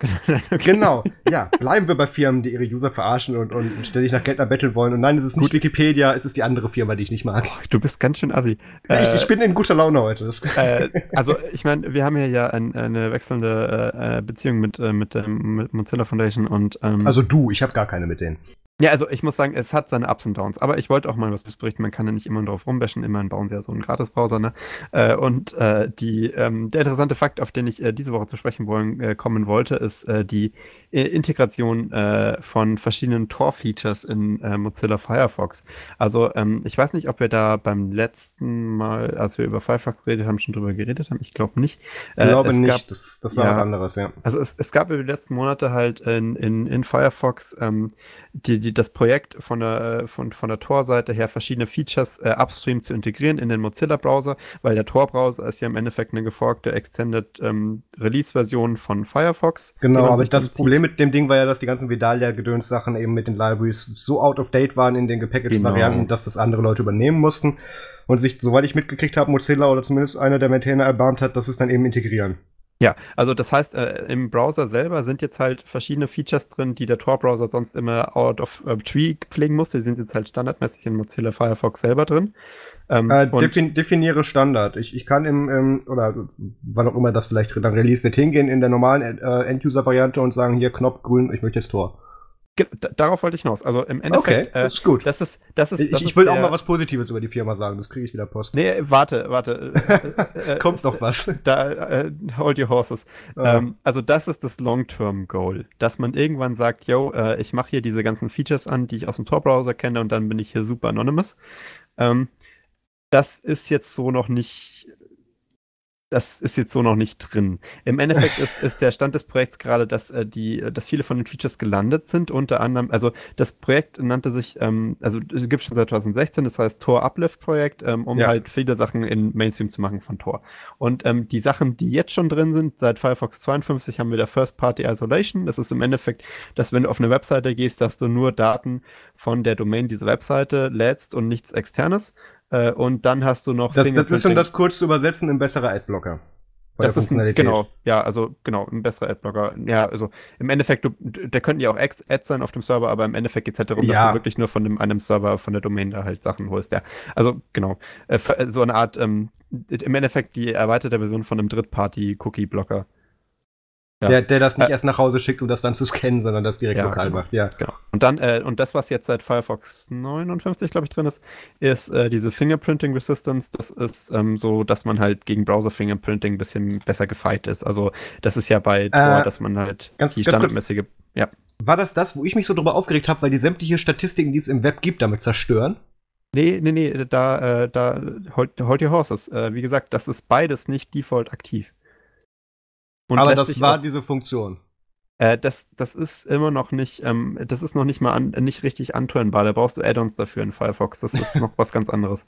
Also, also das ist 2 und 3 wahrscheinlich. Ja, also wie gesagt, da muss man schon noch ein bisschen äh, rum, rumhacken, um die beiden Sachen anzuschalten, weil beide Sachen tendieren dazu, das Internet äh, nicht mehr nutzbar zu machen. Ja. Ähm, in vielen Fällen. Ähm, und man arbeitet jetzt gerade daran, das Ganze möglich zu machen. Ähm, und der Long-Term-Goal ist halt, dass man mit diesem Fusion-Projekt, Fusion. Ich erkläre kurz das Wort Fusion. Das wird ja, nämlich leider auf der Projektseite nicht, nicht so cool erwähnt. Es gibt da eine Wiki-Seite von Firefox dazu. Ähm, Fusion ist die Abkürzung für Firefox Using Onions. Fusion. okay, sagen wir mal so. Es ist besser als Vidalia. Das ist doch geil, oder? Also fand ich lustig. Ähm, und das Logo von dem Projekt ist auch so ein Firefox, der sich ja, um, um eine Zwiebel der da, der da, ja, ja, so kann man das auch sagen. Ich hätte es eine andere Sache gesagt, aber ja. Ähm, ich will gar nicht wissen, was du gesagt hast. Ja, genau. Ich, ich, möchte ja gerne den, äh, den, äh, den, den Dodge Hund möchte ich ja gerne wieder als Logo haben. Den fand ich gut. Ja, also, naja, okay. Also, also Fire Dodge. Sage, das, äh, das ist auf jeden Fall äh, ganz cooles Branding. Und äh, das Long-Term-Goal von diesem Fusion-Projekt, was jetzt im Endeffekt eine Erweiterung ist, dieses Tor-Uplift-Projekts, ist es halt, ähm, ne, im Endeffekt den Tor-Browser wirklich sehr, sehr nah an Firefox ranzuführen. Ähm, es wird natürlich immer noch Unterschiede geben. Also, wenn du jetzt halt in den Private Browsing Mode in, in Firefox wechselst, ähm, dann äh, sollst du halt im Endeffekt schon fast Tor haben, außer dass du halt ähm, also zum Beispiel auch die Features von Tor wie die, äh, wie der Tor-Proxy. Ähm, da musst du dann halt irgendwo was enablen, dass du die Tor-Proxys benutzt und nicht mehr normalen Internet-Traffic. Dann sollst du halt noch verschiedene, ähm, also den Fingerprinting-Kram anschalten und den, äh, den, äh, dieses ähm, First-Party-Gedöns, ähm, was wir vorhin schon erwähnt haben. Und äh, das soll halt dann alles den Private Browsing Mode ausmachen, nicht den standardmäßigen Private Browsing Mode. Wahrscheinlich musst du dann nochmal einen Schalter umlegen, aber sehr einfach für den Nutzer anzuschalten auf jeden Fall. Und der Tor-Browser selber, der wird dadurch das ist ziemlich geil. Also ja. der Tor-Browser selber wird dadurch jetzt aber nicht obsolet, weil der soll dann noch so Features haben wie dieser Security-Slider, dass man halt einstellen kann, welches, äh, welches Aluhut-Level möchte ich jetzt. Ähm, das wird wahrscheinlich nicht in Firefox kommen, zumindest äh, Das fand ich aber tatsächlich von der Integrierbarkeit und so, so für den 115-User, ich habe mich mal verklickt, ach guck mal, eine coole Funktion eigentlich am besten. Warum übernehmen die den nicht? Das äh, weiß ich nicht. Das ist auf jeden Fall halt angegeben, dass das nicht in den normalen Firefox reinkommt. Wahrscheinlich, weil hm. es halt für normale Nutzer dann zu verwirrend wäre. Ähm, und äh, außerdem Sachen, die noch nicht, äh, die die im Tor-Browser halt vorinstalliert sind, die in Firefox halt nachinstalliert werden müssten, ähm, sind halt HTTPS Everywhere, NoScript äh, und ja, also New Block Origin. Hm. Ja, und der Tor Launcher, das ist ja dieses Update, aber das ist ja klar, dass der nicht im Firefox-Browser drin sein muss, äh, weil das, ja, macht ja keinen Sinn. Darf ich, ähm, mein, darf ich mein Grundproblem mit Tor eben noch auseinandersetzen? Ja, klar. Und, und, und das ist nicht nur, dass das eine, eine eingekaufte Regierungslösung aus den USA ist. Äh, das ist nicht mal mein Hauptproblem mit denen. Nicht mehr. Äh, darüber sind wir hinaus. Aber, und das ist auch jetzt nicht direkt gegen Mozilla ausnahmsweise. Ähm, das machen alle anderen ja genauso falsch, beziehungsweise können genauso wenig an dem Problem ändern, was aber deswegen trotzdem existiert. Wenn du mhm. mit einem VPN-Service benötigst, das heißt, du willst von dem Moment an, an dem du jetzt angenommen, was weiß ich, ach, spinn dir den Fall, was weiß ich, Journalist im Krisengebiet, ist völlig völlig egal, zusammen, warum du sowas brauchtest und du brauch, ja. brauchen würdest. Und du machst deinen Laptop auf. Das erste, was passiert ist, wenn du nur 15 Reporter bist, dass du dich mit den nächsten freien Fehlern verbindest. Fehler Nummer eins, aber egal, nehmen wir an, das passiert. Ähm, mhm. Und in dem Moment tut, egal auf welcher Plattform du unterwegs bist. Das passiert auch unter Linux. Automatisch dein System anfangen, verschiedenste Services anzupingen. Das heißt, über die Verbindung, die du gehst, wo deine Pakete und deine Traces nicht verschleiert werden, ist es verfolgbar, welche MAC-Adresse bis IP-Adresse zu welchem Zeitpunkt von wo nach was etwas gesendet hat. Und dann öffnest du erst deinen Browser und aktivierst diese VPN. Und dann ist plötzlich dein Datenstrom weg und ist nur noch ganz schwer zu sehen. Beziehungsweise nur noch sehr schwer zuzuordnen. Und mhm. das kannst du, das ist, das ist das einfach, das, das kriegst sogar ich mit Wireshark noch hin. Das hab, da habe ich schon mal einen Vortrag drüber gemacht sogar. So genau zu diesem Thema. Ähm, ist es sehr einfach, zielgerecht nach diesen nicht lesbaren bzw. aus ähm, zusammenhangslosen Paketen zu suchen, um damit dann eine IP bis MAC-Adresse festzustellen. Das heißt, das, was wir hier brauchen, ist nicht erst eine, und so, so schön es ist, dass, dass Mozilla und alle anderen, die das vielleicht daran arbeiten, das tun, so gut ich das auch finde. Was wir brauchen, ist eine Desktop-integrierte Lösung, die dafür sorgt, dass in der Sekunde, nicht in der Sekunde, bevor du dich mit einem WLAN, äh, mit einem WLAN-Hotspot oder welcher Art der Kommunikation über das Netz auch immer verbindest, dass da schon diese Verschlüsselung und dieses Retracing und Routing bereits läuft. Weil sonst bringt es dir nichts. Weil wenn dich einer finden will, dann hilft dir auch die VPN in dem Fall nicht mehr. Und da hilft dir auch in diesem Fall ganz besonders Tor nicht. Also ich würde das eher von der anderen Seite auf, aus also aufziehen, weil im Endeffekt, ähm, klar, ähm, das wäre auf jeden Fall eine interessante Lösung und ich finde, es sollten auf jeden Fall auch äh, Software, also Betriebssysteme anbieten, dass man halt sagt, man sendet keinen Traffic jetzt wild los, nur weil man gerade mal Internet hat. Das ist natürlich ein Designfehler irgendwo, dass man das nicht ausstellen kann. Ähm, aber äh, also das ist das ist schon richtig, aber ich glaube, äh, der Schutz von Tor äh, geht ja äh, geht ja eigentlich aus der anderen Richtung. Also ähm, bei Tor geht es ja darum, dass du, wenn du einen Webservice ansteuerst, sagen wir jetzt halt irgendeine Webseite oder so, ähm, dass du dann äh, nicht demaskiert werden kannst und nicht, dass du halt, ähm, also sagen wir mal, du, dein Computer pinkt ja nicht die Seite, äh, die, die böse illegale Seite in einem Land an, die du nicht besuchen darfst, äh, die du aber besuchen möchtest über den Tor-Browser äh, beim Hochfahren. Und das ist ja die Seite, die, bei der du nicht äh, gesehen werden darfst. Also deswegen wird ja dein Traffic dann versteilt. Also ich glaube, von der Hinsicht ist es schon sehr sinnvoll in dem Fall. Dann Gut, da musst du aber auch wissen, was du tust, weil da, wirst, da kriegen sie dich spätestens mit einem DNS-Leak. Aber ja.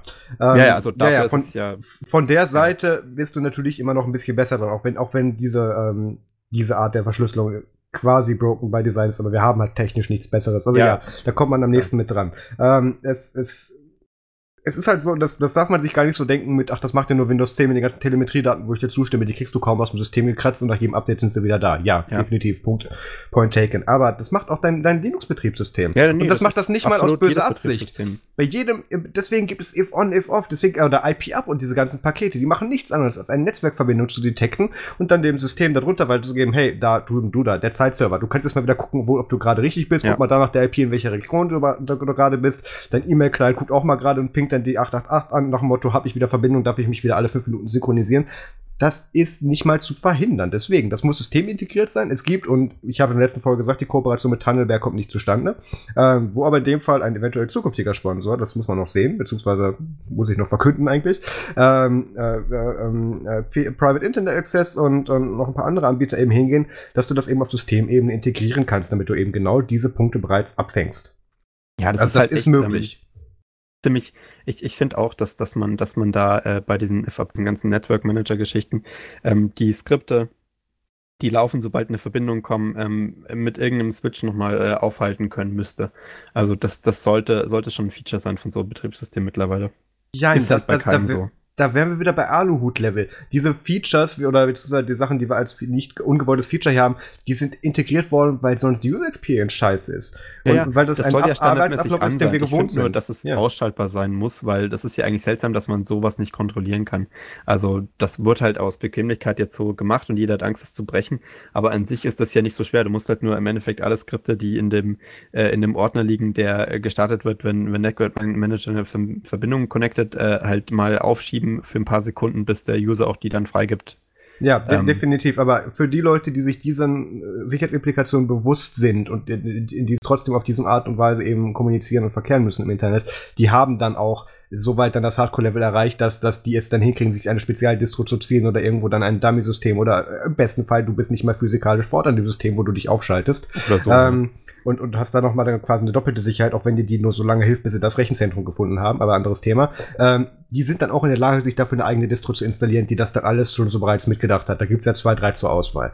Ähm, aber wenn wir jetzt eben davon reden, dass Firefox für den Enduser, deswegen war mir das vorhin so wichtig nachzufragen, Firefox für den Enduser jetzt hingeht und ich hacke nicht wieder auf Mozilla rum, aber sagen, hey, wir bieten jetzt mehr Sicherheit, aber wir trotzdem immer noch an dem Punkt sind, dass es dem Enduser, der sich eben nicht damit beschäftigt hat, das Ding nicht an sein System angepasst hat und eingestellt hat, im Endeffekt trotzdem nicht weiterhilft, ist das halt wieder dieser Punkt von Pseudo-Security. Und das ist auch der Punkt, wo ich gerne mit, mit schließen würde, weil auf, seit Tagen verfolgt mich auf Twitter diese promoted Tweets von, von, dem, mhm. von dem deutschen äh, Firefox-Account, der dann irgendwas immer mit, mit, weil es sich gut anfühlt und so weiter, dann, dann versucht meine, meine äh, völlig verstörte und, und, und ausblutende Free Software-Seele zu, zu, zu fangen, aber das funktioniert weil bei mir nicht mehr. Anfühlt? Ja, also so ganz, immer ganz so mit, mit weil es besser ist und, und äh, äh besser für die Leute. Also wo du denkst, ah ja, das hatten okay. wir vor ein paar Jahren schon mal. Nee. ähm, das kommt immer wieder. Aber ja, trotzdem kann man sagen, es ist ein Schritt in die richtige Richtung. Es ist gut, dass die das machen. Dadurch bekommt das Thema auch ein bisschen mehr Auftrieb, ähm, weil damit werden zwangsläufig die ganzen anderen Browser irgendwann nachziehen, beziehungsweise irgendeiner von denen wird es besser machen und dann ziehen die anderen wieder nach. Das, wird, und das ist, ja, das ist ja der Lauf der Gesellschaft. so viel Arbeit mit dem Maintainen. Ja, ist das gut, das MIT ist ja mittlerweile, also die ganze Regierung stellen ja da drauf laufen, die Leute muss man auch mal entlasten. Eben, also ich finde auch, dass es äh, jetzt relativ Mainstream und die ganzen äh, super äh, wichtigen Tor-Technologien sind jetzt halt schon so ein bisschen in Firefox drin. Das heißt, äh, da, da könnte schon was Gutes bei rumkommen. Ne? also ich bin da, ich bin da schon relativ positiv gestimmt und ich glaube auch nicht, dass es, also ich glaube, dass das schon mal ähm, ein ziemlich gutes Level an Security bietet. Ich meine, ähm, wenn, wenn dir jemand dein, äh, dein WLAN-Traffic outsnifft oder halt auf deine, deine standardmäßigen Paketverbindungen wartet, die du äh, kriegst, sobald du dein System hochfährst, dann sitzt er normalerweise neben dir schon im Internetcafé und ich glaube, dann ist dir auch so nicht mehr zu helfen. Also wenn da jetzt ja. schon jemand sitzt, das ja, auf dich absolut. abgesehen hat, dann, dann bist du eh schon hinüber. Und Aber auch, ich mein, auch die gleiche Kategorie von Leuten, die sich dafür dann eine spezielle Distro installieren. Ähm, diese Leute nutzen dann kein Tor. Ja. Weil selbst dafür, und, und, egal wie Leute sagen, ja, es ist ja kein Regierungsprojekt mehr oder es ist nur so, so, so 4% Teilen mittlerweile dann, dann Teil eines öffentlichen oder öffentliches Eigentum. Ähm, allein durch den Mainstream-Charakter, den es hat, das hat, ist diese Sicherheitsimplikation bereits gegeben. Und da, da, kann man, da kann man so viel drum argumentieren, wie man möchte, aber Tor ist zu Mainstream geworden, als dass es noch durch seine Unbekanntheit und technischen Features diesen Schutz bieten könnte. Zumindest für die Leute, die es wirklich 100% Hardcore brauchen. Ja, sagen wir es mal so, ich, ich glaube, ähm, äh, klar, äh, es ist schwer zu sagen, wie viele der Exit-Nodes jetzt wirklich von der NSA betrieben werden und ich glaube, es ist sicher eine halbe Tonne. Und das ähm, kann man ähm, sehr gut tatsächlich bestimmen, da gibt es Berichte darüber. Und das sind nur die, von denen wir wissen und das sind genug. Eben, aber ich meine, also, von denen, die wir wissen, sind es halt schon eine Menge und ich habe das Gefühl, dass da auf jeden Fall noch mehr sein werden, weil wäre ja blöd, wenn nicht. Ja klar, äh, da, dann musst du noch mitdenken, da, da hängt dann noch die Privatwirtschaft dran, weil egal von wem sie die Daten später kaufen, da kann man Geld mit verdienen. Ja. Also bin, äh, mein Gott, also äh, Tor darfst, du Fall nach, darfst du nach DSGVO eigentlich zu Hause deinen Exit-Note noch betreiben? Nee, äh, das kommt, also Exit-Note betreiben ist in Deutschland ja auch immer noch illegal. Ach stimmt, das war, ja, das, das war ja, da, da, bist du ja schon Terrorist. Ja, nee, ja. da bist du auf jeden Fall schon ziemlich schnell auf der Watchlist, weil wer weiß, was da halt für Traffic rausfliegt. Ähm, ist, ist immer noch schwierig. Und das ist ja auch das Problem von Tor, dass du halt nicht legal Exit-Notes ähm, rechtssicher betreiben kannst, äh, außer du bist halt eine Regierung, die dafür immun ist. Ähm, und das macht es halt auch echt ein bisschen schwierig, dem Projekt, ähm, ja, ne? Ist halt nicht so easy. Absolut. Aber. Genau, aber, lass uns das mal abschließen hier. Wir sind auch schon richtig. wieder über der Zeit. Ja, also ähm, äh, kommen, wir, kommen wir mal zu lustigeren Sachen. Ähm, wir hatten ja schon länger mal vor, irgendwann so eine Leistungsfolge zu machen und ich dachte oh, mir, ich habe heute. Wie fängst du jetzt an mit zwei Stunden? Natürlich. äh, nein, also das kommt jetzt nicht im Anschluss. Ich wollte einfach nur mal gleich äh, eine License in die Liste der, der Licenses äh, adden, die, über die wir da vielleicht reden. Ähm, und zwar ziemlich neu, äh, ziemlich lustig, die äh, Good Luck with Dead License, äh, die GLWT. Äh, und ich äh, zitiere kurz den Text, das dauert nicht lang. Uh, the author has absolutely no clue what the code in this project does. It might work, it might just work uh, or not. There's no third option. Everyone is permitted to copy, distribute, modify, merge, sell, publish, sublicense or whatever they want with this software, but uh, all at their own risk. Ähm, und das war's. Finde ich ähm, toll äh, ist im Endeffekt äh, ähm, die WTF-PL, äh, also die äh, fuck äh, äh, mit ähm, einem lustigeren Text. und ich finde, das hat auch einen Spirit, dem ich mich unterschreiben könnte. Also die WTF-PL finde ich so ein bisschen unfreundlich, die Good Luck with Dead License finde ich toll, weil da kann man auch gleich mal so sagen, hey, ich habe auch keine Ahnung, was das Zeug macht, aber wenn du das benutzen möchtest, dann have at it, boy. finde ich, ähm, ja, charmant, charmante kleine Lizenz und auf jeden Fall erwähnenswert. Ich habe keine Ahnung äh, zwecks ihrer Rechtssicherheit oder Lawyer und ähm, ich kann nicht dafür garantieren, was passiert, wenn man sie einsetzt, ob man da irgendwelche, irgendwelche ja, irgendwelche Möglichkeiten, äh, Möglichkeiten hat, sich dann noch auszureden, wenn man die ansetzt, aber auf jeden Fall. Ich, ich klicke mich gerade durch die Issues durch und ähm, die sind natürlich alle geschlossen, aber das ist wie zu erwarten. Äh, ist die mit der GPL kompatibel?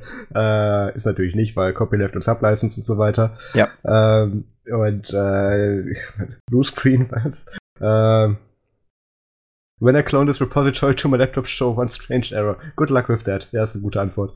Ähm, ja, ähm, ist besser als die, better als die Greater Landuk License, den wir aus Prinzip nicht mehr unterstützen. Ähm, wenn wir jetzt nochmal irgendwann auf die Idee kommen, komm, lass doch mal ein Tool schreiben und nennen es MDT, dann nehmen wir die.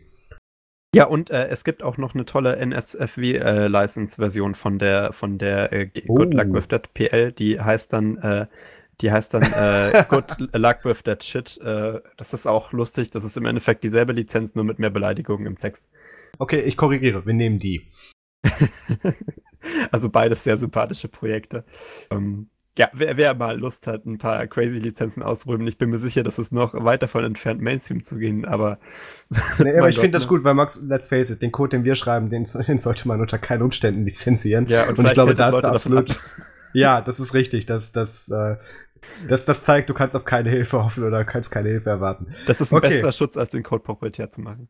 Das ist eine, ein Thema, was wir ein andermal diskutieren. Ähm, so, Max, äh, möchtest du einfach auch meine MFGs machen? Ach ja. Du könntest die mittlerweile, glaube ich, auswendig. So, äh, hier, ich was, Max, was habe ich, genau, was habe ich denn geguckt die Woche?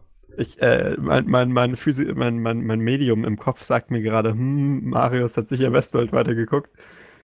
Das ist richtig, sogar bis Folge 7. Und Nein. ich muss sagen, hast du Folge 7 schon noch gesehen? besser. Nein, ich habe noch nicht Folge 7 gesehen. Auf welchen, ich möchte ja nicht, also so, nach meinem Wissen ist es ja nicht möglich, das legal in Deutschland zu bekommen. Äh, ähm, ich meine natürlich, ich habe mir eine CD aus, äh, nee, warte mal, zu groß, eine DVD ausgeliehen und ähm, ich glaube, ich muss Marius Service mal anfragen, wie er in Folge 7 jetzt schon kommt. Ich äh, du, du erinnerst dich, 6. Du erinnerst dich an die von äh, Matthias Kurz promotete äh, Same-Day-Lieferung oder Taggleich-Lieferung. ähm, ja. Die hat damit bestimmt gar nichts zu tun. Ja, reden wir nachher drüber. Ja, Folge 7 habe ich gesehen und ähm, die ist definitiv die krasseste Folge bisher und die sind jetzt erst mit Season. Das heißt, das kommt noch mal und wird noch schlimmer. Also Ach, das war Mann. wirklich, das war echt schon mein beeindruckendes Level von Mindfuck, absolut. Das, das, äh, das heißt bei Westfold schon viel. Tatsächlich, okay. ja, und, und das ist echt ein, also aber das, Gespräch werden wir gegen Ende des Jahres führen. Also das, ich weiß nicht, was da noch kommen soll. Ähm, dass das, also ich glaube, das wird auch wieder für mich die beste Serie 2018 sein. War, war sie es schon 2017? Haben war das auch schon 2017? Gemacht? Ja klar, haben wir doch drüber gesprochen. Ach, das war die beste Serie dann ist okay. Ja, es ist, ist schön, was für Sachen du dich noch erinnerst dann. Äh, was ich außerdem noch mal geguckt hatte, allein weil ich wieder zu auf dem Flugzeug saß und äh, Dinge kriegen, genau, weil Netflix das wieder zum Download angeboten hat. Star Trek Discovery, die erste Staffel. Ähm, Habe ich jetzt cool. wieder komplett durch. Und ähm, wer was Entspannendes zum Einschlafen hören möchte und ähm, ist das keine Sorge, das kostet auch gar keinen Cent. Der kann einfach mal unter der 0800 3309898 anrufen und dann bekommt man die Datenbestimmung, Datenschutzbestimmung der Deutschen Telekom vorgelesen. Und auf der, das, wenn man auf der Nummer anruft. Genau. Da bekommt man dann kostenlos äh, vom Band dann die Datenschutzbestimmungen vorgelesen. Das, das ist sehr beruhigend, weil ab irgendeinem Moment schaltet der Gehirn einfach ab, weil es Bullshit ist. Ähm, ich muss aber dazu sagen, das ist, das ist deutscher Netzstandard. Nach zwei Stunden ohne, Reakt ohne eine Reaktion wird die Leitung natürlich getrennt. Aber da kannst du einfach wieder anrufen und dich dann nochmal durchhangeln. Achso, aber äh, wird die dann zu Ende vorgelesen oder nicht? Ich weiß nicht, wie lang die ist, aber äh, es, es gibt Screenshots. Ich habe die ich tatsächlich nicht geschafft, ganz durchzuhören im, im wachen Zustand. Ähm, aber es gibt Leute, die sind schon bei äh, was für Screenshots finde ich denn hier? Das geht auf Länger jeden Fall bis zu zwei Stunden. Stunden. Ja, ja. Vielleicht wiederholt die sich auch nach einer Stunde, ist egal, so, aber es geht okay. dann immer weiter. okay, also ja. ist sehr beruhigend und ähm, wir, wir finden das sehr gut, weil mir war das davor auch nicht bewusst, dass es sowas überhaupt gab, von daher Stelle, an dieser Stelle auch. Und ich glaube, er hört uns auch. Viele Grüße an den Chris. Äh, wir hatten da schon ein paar Mal miteinander zu tun auf Twitter, von dem habe ich die Info dazu. Und ähm, das fand ich sehr beruhigend und das ist, glaube ich, auch das Einzige, was ich von diesem Scheißverein je bewerben werde. So. Also, ich finde, äh, barrierefrei ist es ja auf jeden Fall. Finde ich irgendwie cool. Also. Aber da kann man jetzt auch wieder streiten, in wie viele Sprachen ist die verfügbar oder so, aber scheiße. Ja, gut, ja. Komm aber ich meine, lustiges Feature, äh, tolle, tolle Sache und tolles MFG. Also, das sollten wir vielleicht häufiger bewerben, so ähm, Sachen, ja, die man zum Wir testen eure Hotline. Schickt uns, oh ja, oh Gott, oh Gott. Außer sie kostet was. Kostet ich habe da schon so eine Liste. Okay. okay. Max, aber du hattest ja auch ganz komische Sachen. Jetzt kann ich das mal zurückgeben. Du hast mir erzählt, dass du einen CR245 empfiehlst. Und da habe ich mal gegoogelt und bin auf CNET gestoßen. Und ähm, da habe ich gesehen, das ist so eine von diesen ganz grässlichen 3999 Aldi Stereoanlagen. Aber das Besondere an der ist, ähm, da ist nicht nur ein Kassettendeck und ein CD-Player integriert und natürlich ein Radio, weil anscheinend gibt es Radio noch, ähm, sondern auch ein, ein Plattenspieler. Das, das freut mich ja jetzt sehr. Hast du noch Platten zu Hause, Max? Ich habe tonnenweise Platten zu Hause. Ich habe einen ganzen Schrank voller Platten. Ich habe ich hab sogar auch einen Plattenspieler links von aber das ist kein CR245. Ja, vielleicht, genau, vielleicht solltest du erklären, was du wirklich damit meinst. Ja, also CR245 bezieht sich in dem Fall nicht auf ein, äh, ein Tongerät mit Plattenabspielfunktion. Review äh, auf nutzum.de in Partei. demnächst. Äh, und äh, es bezieht sich auf natürlich das Chaos Radio Folge 245, das ich da in, in kurzer Abkürzung versuchte hinzuschreiben. Ähm, das äh, äh, wollte ich in dem Fall mal erwähnen, weil ähm, das ist eigentlich ein ziemlich normales Chaosradio äh, mit der Vorstellung, also das Thema war die Vorstellung des Vereins FIF, ähm, das steht für Forum Informatikerinnen mit äh, Gender Innen, ja. äh, für Gender und gesellschaftliche Verantwortung. Ähm, und das ist äh, ein toller Verein. Also ich finde, der wird auch viel zu wenig gewürdigt. Äh, den, man, man, man, kennt ihn immer nicht so, weil der Name so ein bisschen creepy ist äh, und ähm, zu lang und äh, zu komplizierte Ab Abkürzung, die auch keinen Sinn macht, weil es heißt FIF, aber es heißt Forum Informatikerin für Frieden und gesellschaftliche Verantwortung. Da fehlt eigentlich Gott. gesellschaftliche Verantwortung in der Abkürzung. Aber okay, ähm, toller Verein auf jeden Fall. Äh, das ist aber nicht das Thema, denn äh, die hatten in der Folge eigentlich, die Hälfte der Folge war gar nicht mehr übers FIF, sondern über Berlin-Südkreuz und äh, die automatisierte Videoüberwachung, die da halt ausgetestet wurde, mit der sich das. FIF sehr stark auseinandergesetzt hat. Und das ist auch der Grund, warum ich die Folge empfehlen wollen, wollen würde, weil die, finde ich, sich sehr interessant mit dem ganzen Thema ähm, auseinandergesetzt haben. Also da waren äh, viele Diskussionspunkte drin, äh, die mir so davor noch gar nicht klar waren bei, bei Video-Gesichtserkennung äh, und die hatten da total viel Insights dazu. Und also wenn man sich mal für diese ganze Videoüberwachungsthematik äh, spezifisch mit dem Punkt Gesichtserkennung ähm, informieren möchte, da kann ich echt nur die Folge 245 vom Chaos Radio empfehlen. Die ist toll dafür. Ähm, und man lernt auch ein bisschen was über SWIFT. Das äh, wäre diese Woche mein MFG, mal außerhalb der Reihe, kein YouTube-Kanal. Gut, wo du gerade nochmal Coda Radio, äh, Coda Radio, Entschuldigung, genau, das andere Chaos Radio empfohlen hast. Coda Radio ist ja wieder ein anderer. Ach, by the way, ich, ich habe, äh, äh, Chris wusste ja, dass, also äh, Chris Fischer wusste ja, dass ich zu Fostock Live komme und hat mir extra ähm, noch über Joe noch, noch ein paar Pullis gegeben. Ach, das ist ja lieb. Ja, weil ich habe mal angemerkt, dass die meine Größe damals nicht hatten und dann, ja. nee, ist gut. Das ist, ich, ich komme tatsächlich wieder mit mehr Kleidung zurück als geplant. Das ist ganz gut, weil ich weiß gar nicht, wie viel ich im Schrank habe, weil ich muss ja im Prinzip nur den Koffer wechseln, wenn ich zu Hause aufschlage und muss dann im Prinzip für eine Woche dann wieder nach Berlin. Ist ganz praktisch. Ähm, aber zurück zu MFG, ähm, wo du gerade, äh, ich will immer Coda Radio sagen, Chaos Radio 254, ja, äh, Chaos Radio. 245 empfohlen hast, möchte ich auch noch kurz die, äh, äh, jetzt wollte ich gerade Linux Unplugged sagen, die, diese Akronyme in, in, in dieser Szene, das ist schrecklich. Wie kürzen wir uns eigentlich ab? Ja. NZP? Jetzt kann man falsch verstehen. Ähm, Jedenfalls, ja. ich, ich hm. möchte auf die, auf die LNP 256 verweisen. Das ist die große Live-Episode von Logbuch Netzpolitik, ähm, die vor, ja genau, die bei der Aufnahme, zum äh, Zeitpunkt der Aufnahme letzte Woche in Berlin stattgefunden hat. Und ich habe endlich, bin endlich dazu gekommen, mir den ganzen Stream anzuschauen. Und ähm, da waren ein paar sehr gute Themen mit dabei. Ich will nicht zu viel spoilern, aber zum Beispiel die Open Schufa und ähm, ein paar andere Aktionen, beziehungsweise deren Gründer waren auch da. Und es war cool. wie immer sehr unterhaltsam. Es gab auch wieder, wie das sich gehört, ein Live-Zeit Zeichner dabei. Das also, ist echt das, so geil. Idee. Ja. Witzig. Wenn der Contest schon nichts taugt, macht er vielleicht interessante Strichmännchen oder so. So was Indies brauchen wir hier auch. Ähm, also an dieser Stelle, alle Sachen, über die wir heute gesprochen haben, sind natürlich wie immer in den Shownotes. In, in, auf den Verdacht hin, dass die irgendjemand liest. Obwohl, ich kriege ja immer Feedback, wenn die Links nicht funktionieren. Also irgendjemand guckt da offensichtlich rein. Ähm, irgendjemand prüft die Links einfach, um uns, äh, genau. nur, um uns darauf hinzuweisen, dass sie nicht gehen. Genau. Damit wären wir durch für heute, glaube ich, ne? Ja. Ähm, nächste Woche ähm, wieder, wie, warte mal. Da kommen erstmal ein paar Spezialfolgen. Genau, lass mich erstmal meinen Kalender öffnen, bevor ich Aussagen treffe. Ähm, ich glaube, du solltest keine Aussagen treffen, bis die fertig sind. Das sollte ich grundsätzlich nie, das ist richtig. Aber ähm, dann äh, 10. Juni 2018, äh, 10 Uhr abends London-Zeit, ähm, gehe ich davon aus, dass ich nächsten Samstag ganz normal aufnehmen kann mit dir und dann wieder von Stuttgart aus sende. Ohne Echo und ohne dabei den Flur zu unterhalten. Ich, ich glaube, ich gehe gleich hinten auf diesen, auf diesen schrecklichen kleinen vermüllten Hof raus und nicht vorne zum Rauchen, damit ich nicht an der Lobby vorbeilaufen muss. Ähm, und äh, ja, das ist, es ist echt hellhörig. Und ähm, dann hören wir uns, glaube ich, spätestens dann in einer Woche wieder. Ähm, Vielleicht, je nachdem, weil theoretisch muss ich den ganzen Quatsch, den wir jetzt hier aufgenommen haben, auch noch heute Nacht schneiden, hochladen und dann auch noch zusätzlich die ganzen Videos schneiden und rendern von Frostock Live. Also es wird wahrscheinlich frühestens nächste Woche was. Die Folge jetzt, die ihr gerade hört, die wird ganz pünktlich erscheinen, kein Problem. Aber ähm, die Aufnahmen von, von Frostock Live, ach, gib mir eine Woche Zeit oder so. Das wird echt schwierig, weil, weil ich halt wieder unterwegs bin in Berlin und nicht zu Hause an der Workstation, sonst könnte ich die einfach durchrendern lassen. Du kannst sie auch anstatt des nächsten Wochetermins ausstrahlen, dann hast du mehr Zeit. Nee, nee, ich möchte schon die regulären Folgen dazu machen, weil aktuell Okay. sind wir da in einem ganz guten Track Record, außer du musst weg. Nee, nee, war nur eine Idee, dass du da halt ein bisschen mehr Entspannung reinkriegst. Genau. Also die, die, ähm, die Folge, ähm, die ich mit Jurassic aufgenommen habe, die werden wir wahrscheinlich irgendwann, die werden wir irgendwann einfach entstreuen können, das werden wir dann gucken. Aber äh, das, das wird sich alles entwickeln. Ihr findet es wie immer heraus, äh, ähm, wenn ihr einfach auf nerdsum.de guckt in die Artikel oder in unsere Telegram-Gruppe unter nerdsum.de slash Telegram kommt, dann erfahrt ihr das ganz schnell und dann würde ich sagen, kann ich jetzt endlich hier dieses Fenster aufreißen und diese nicht, na, ich gucke gerade hoch, es ist keine Klimaanlage an der Decke, okay, vergiss es. Ähm, es ist schlimm, ich gehe kaputt hier. Also, vielen, vielen Dank fürs Zuhören, macht's gut und bis zum nächsten Mal. Ciao. Cheerio und nicht, äh, nicht zu lange rausgehen oder zu lange drin bleiben. Am besten irgendwie ins Eisfach einziehen. Mein Tipp für diese Woche. Tschüss.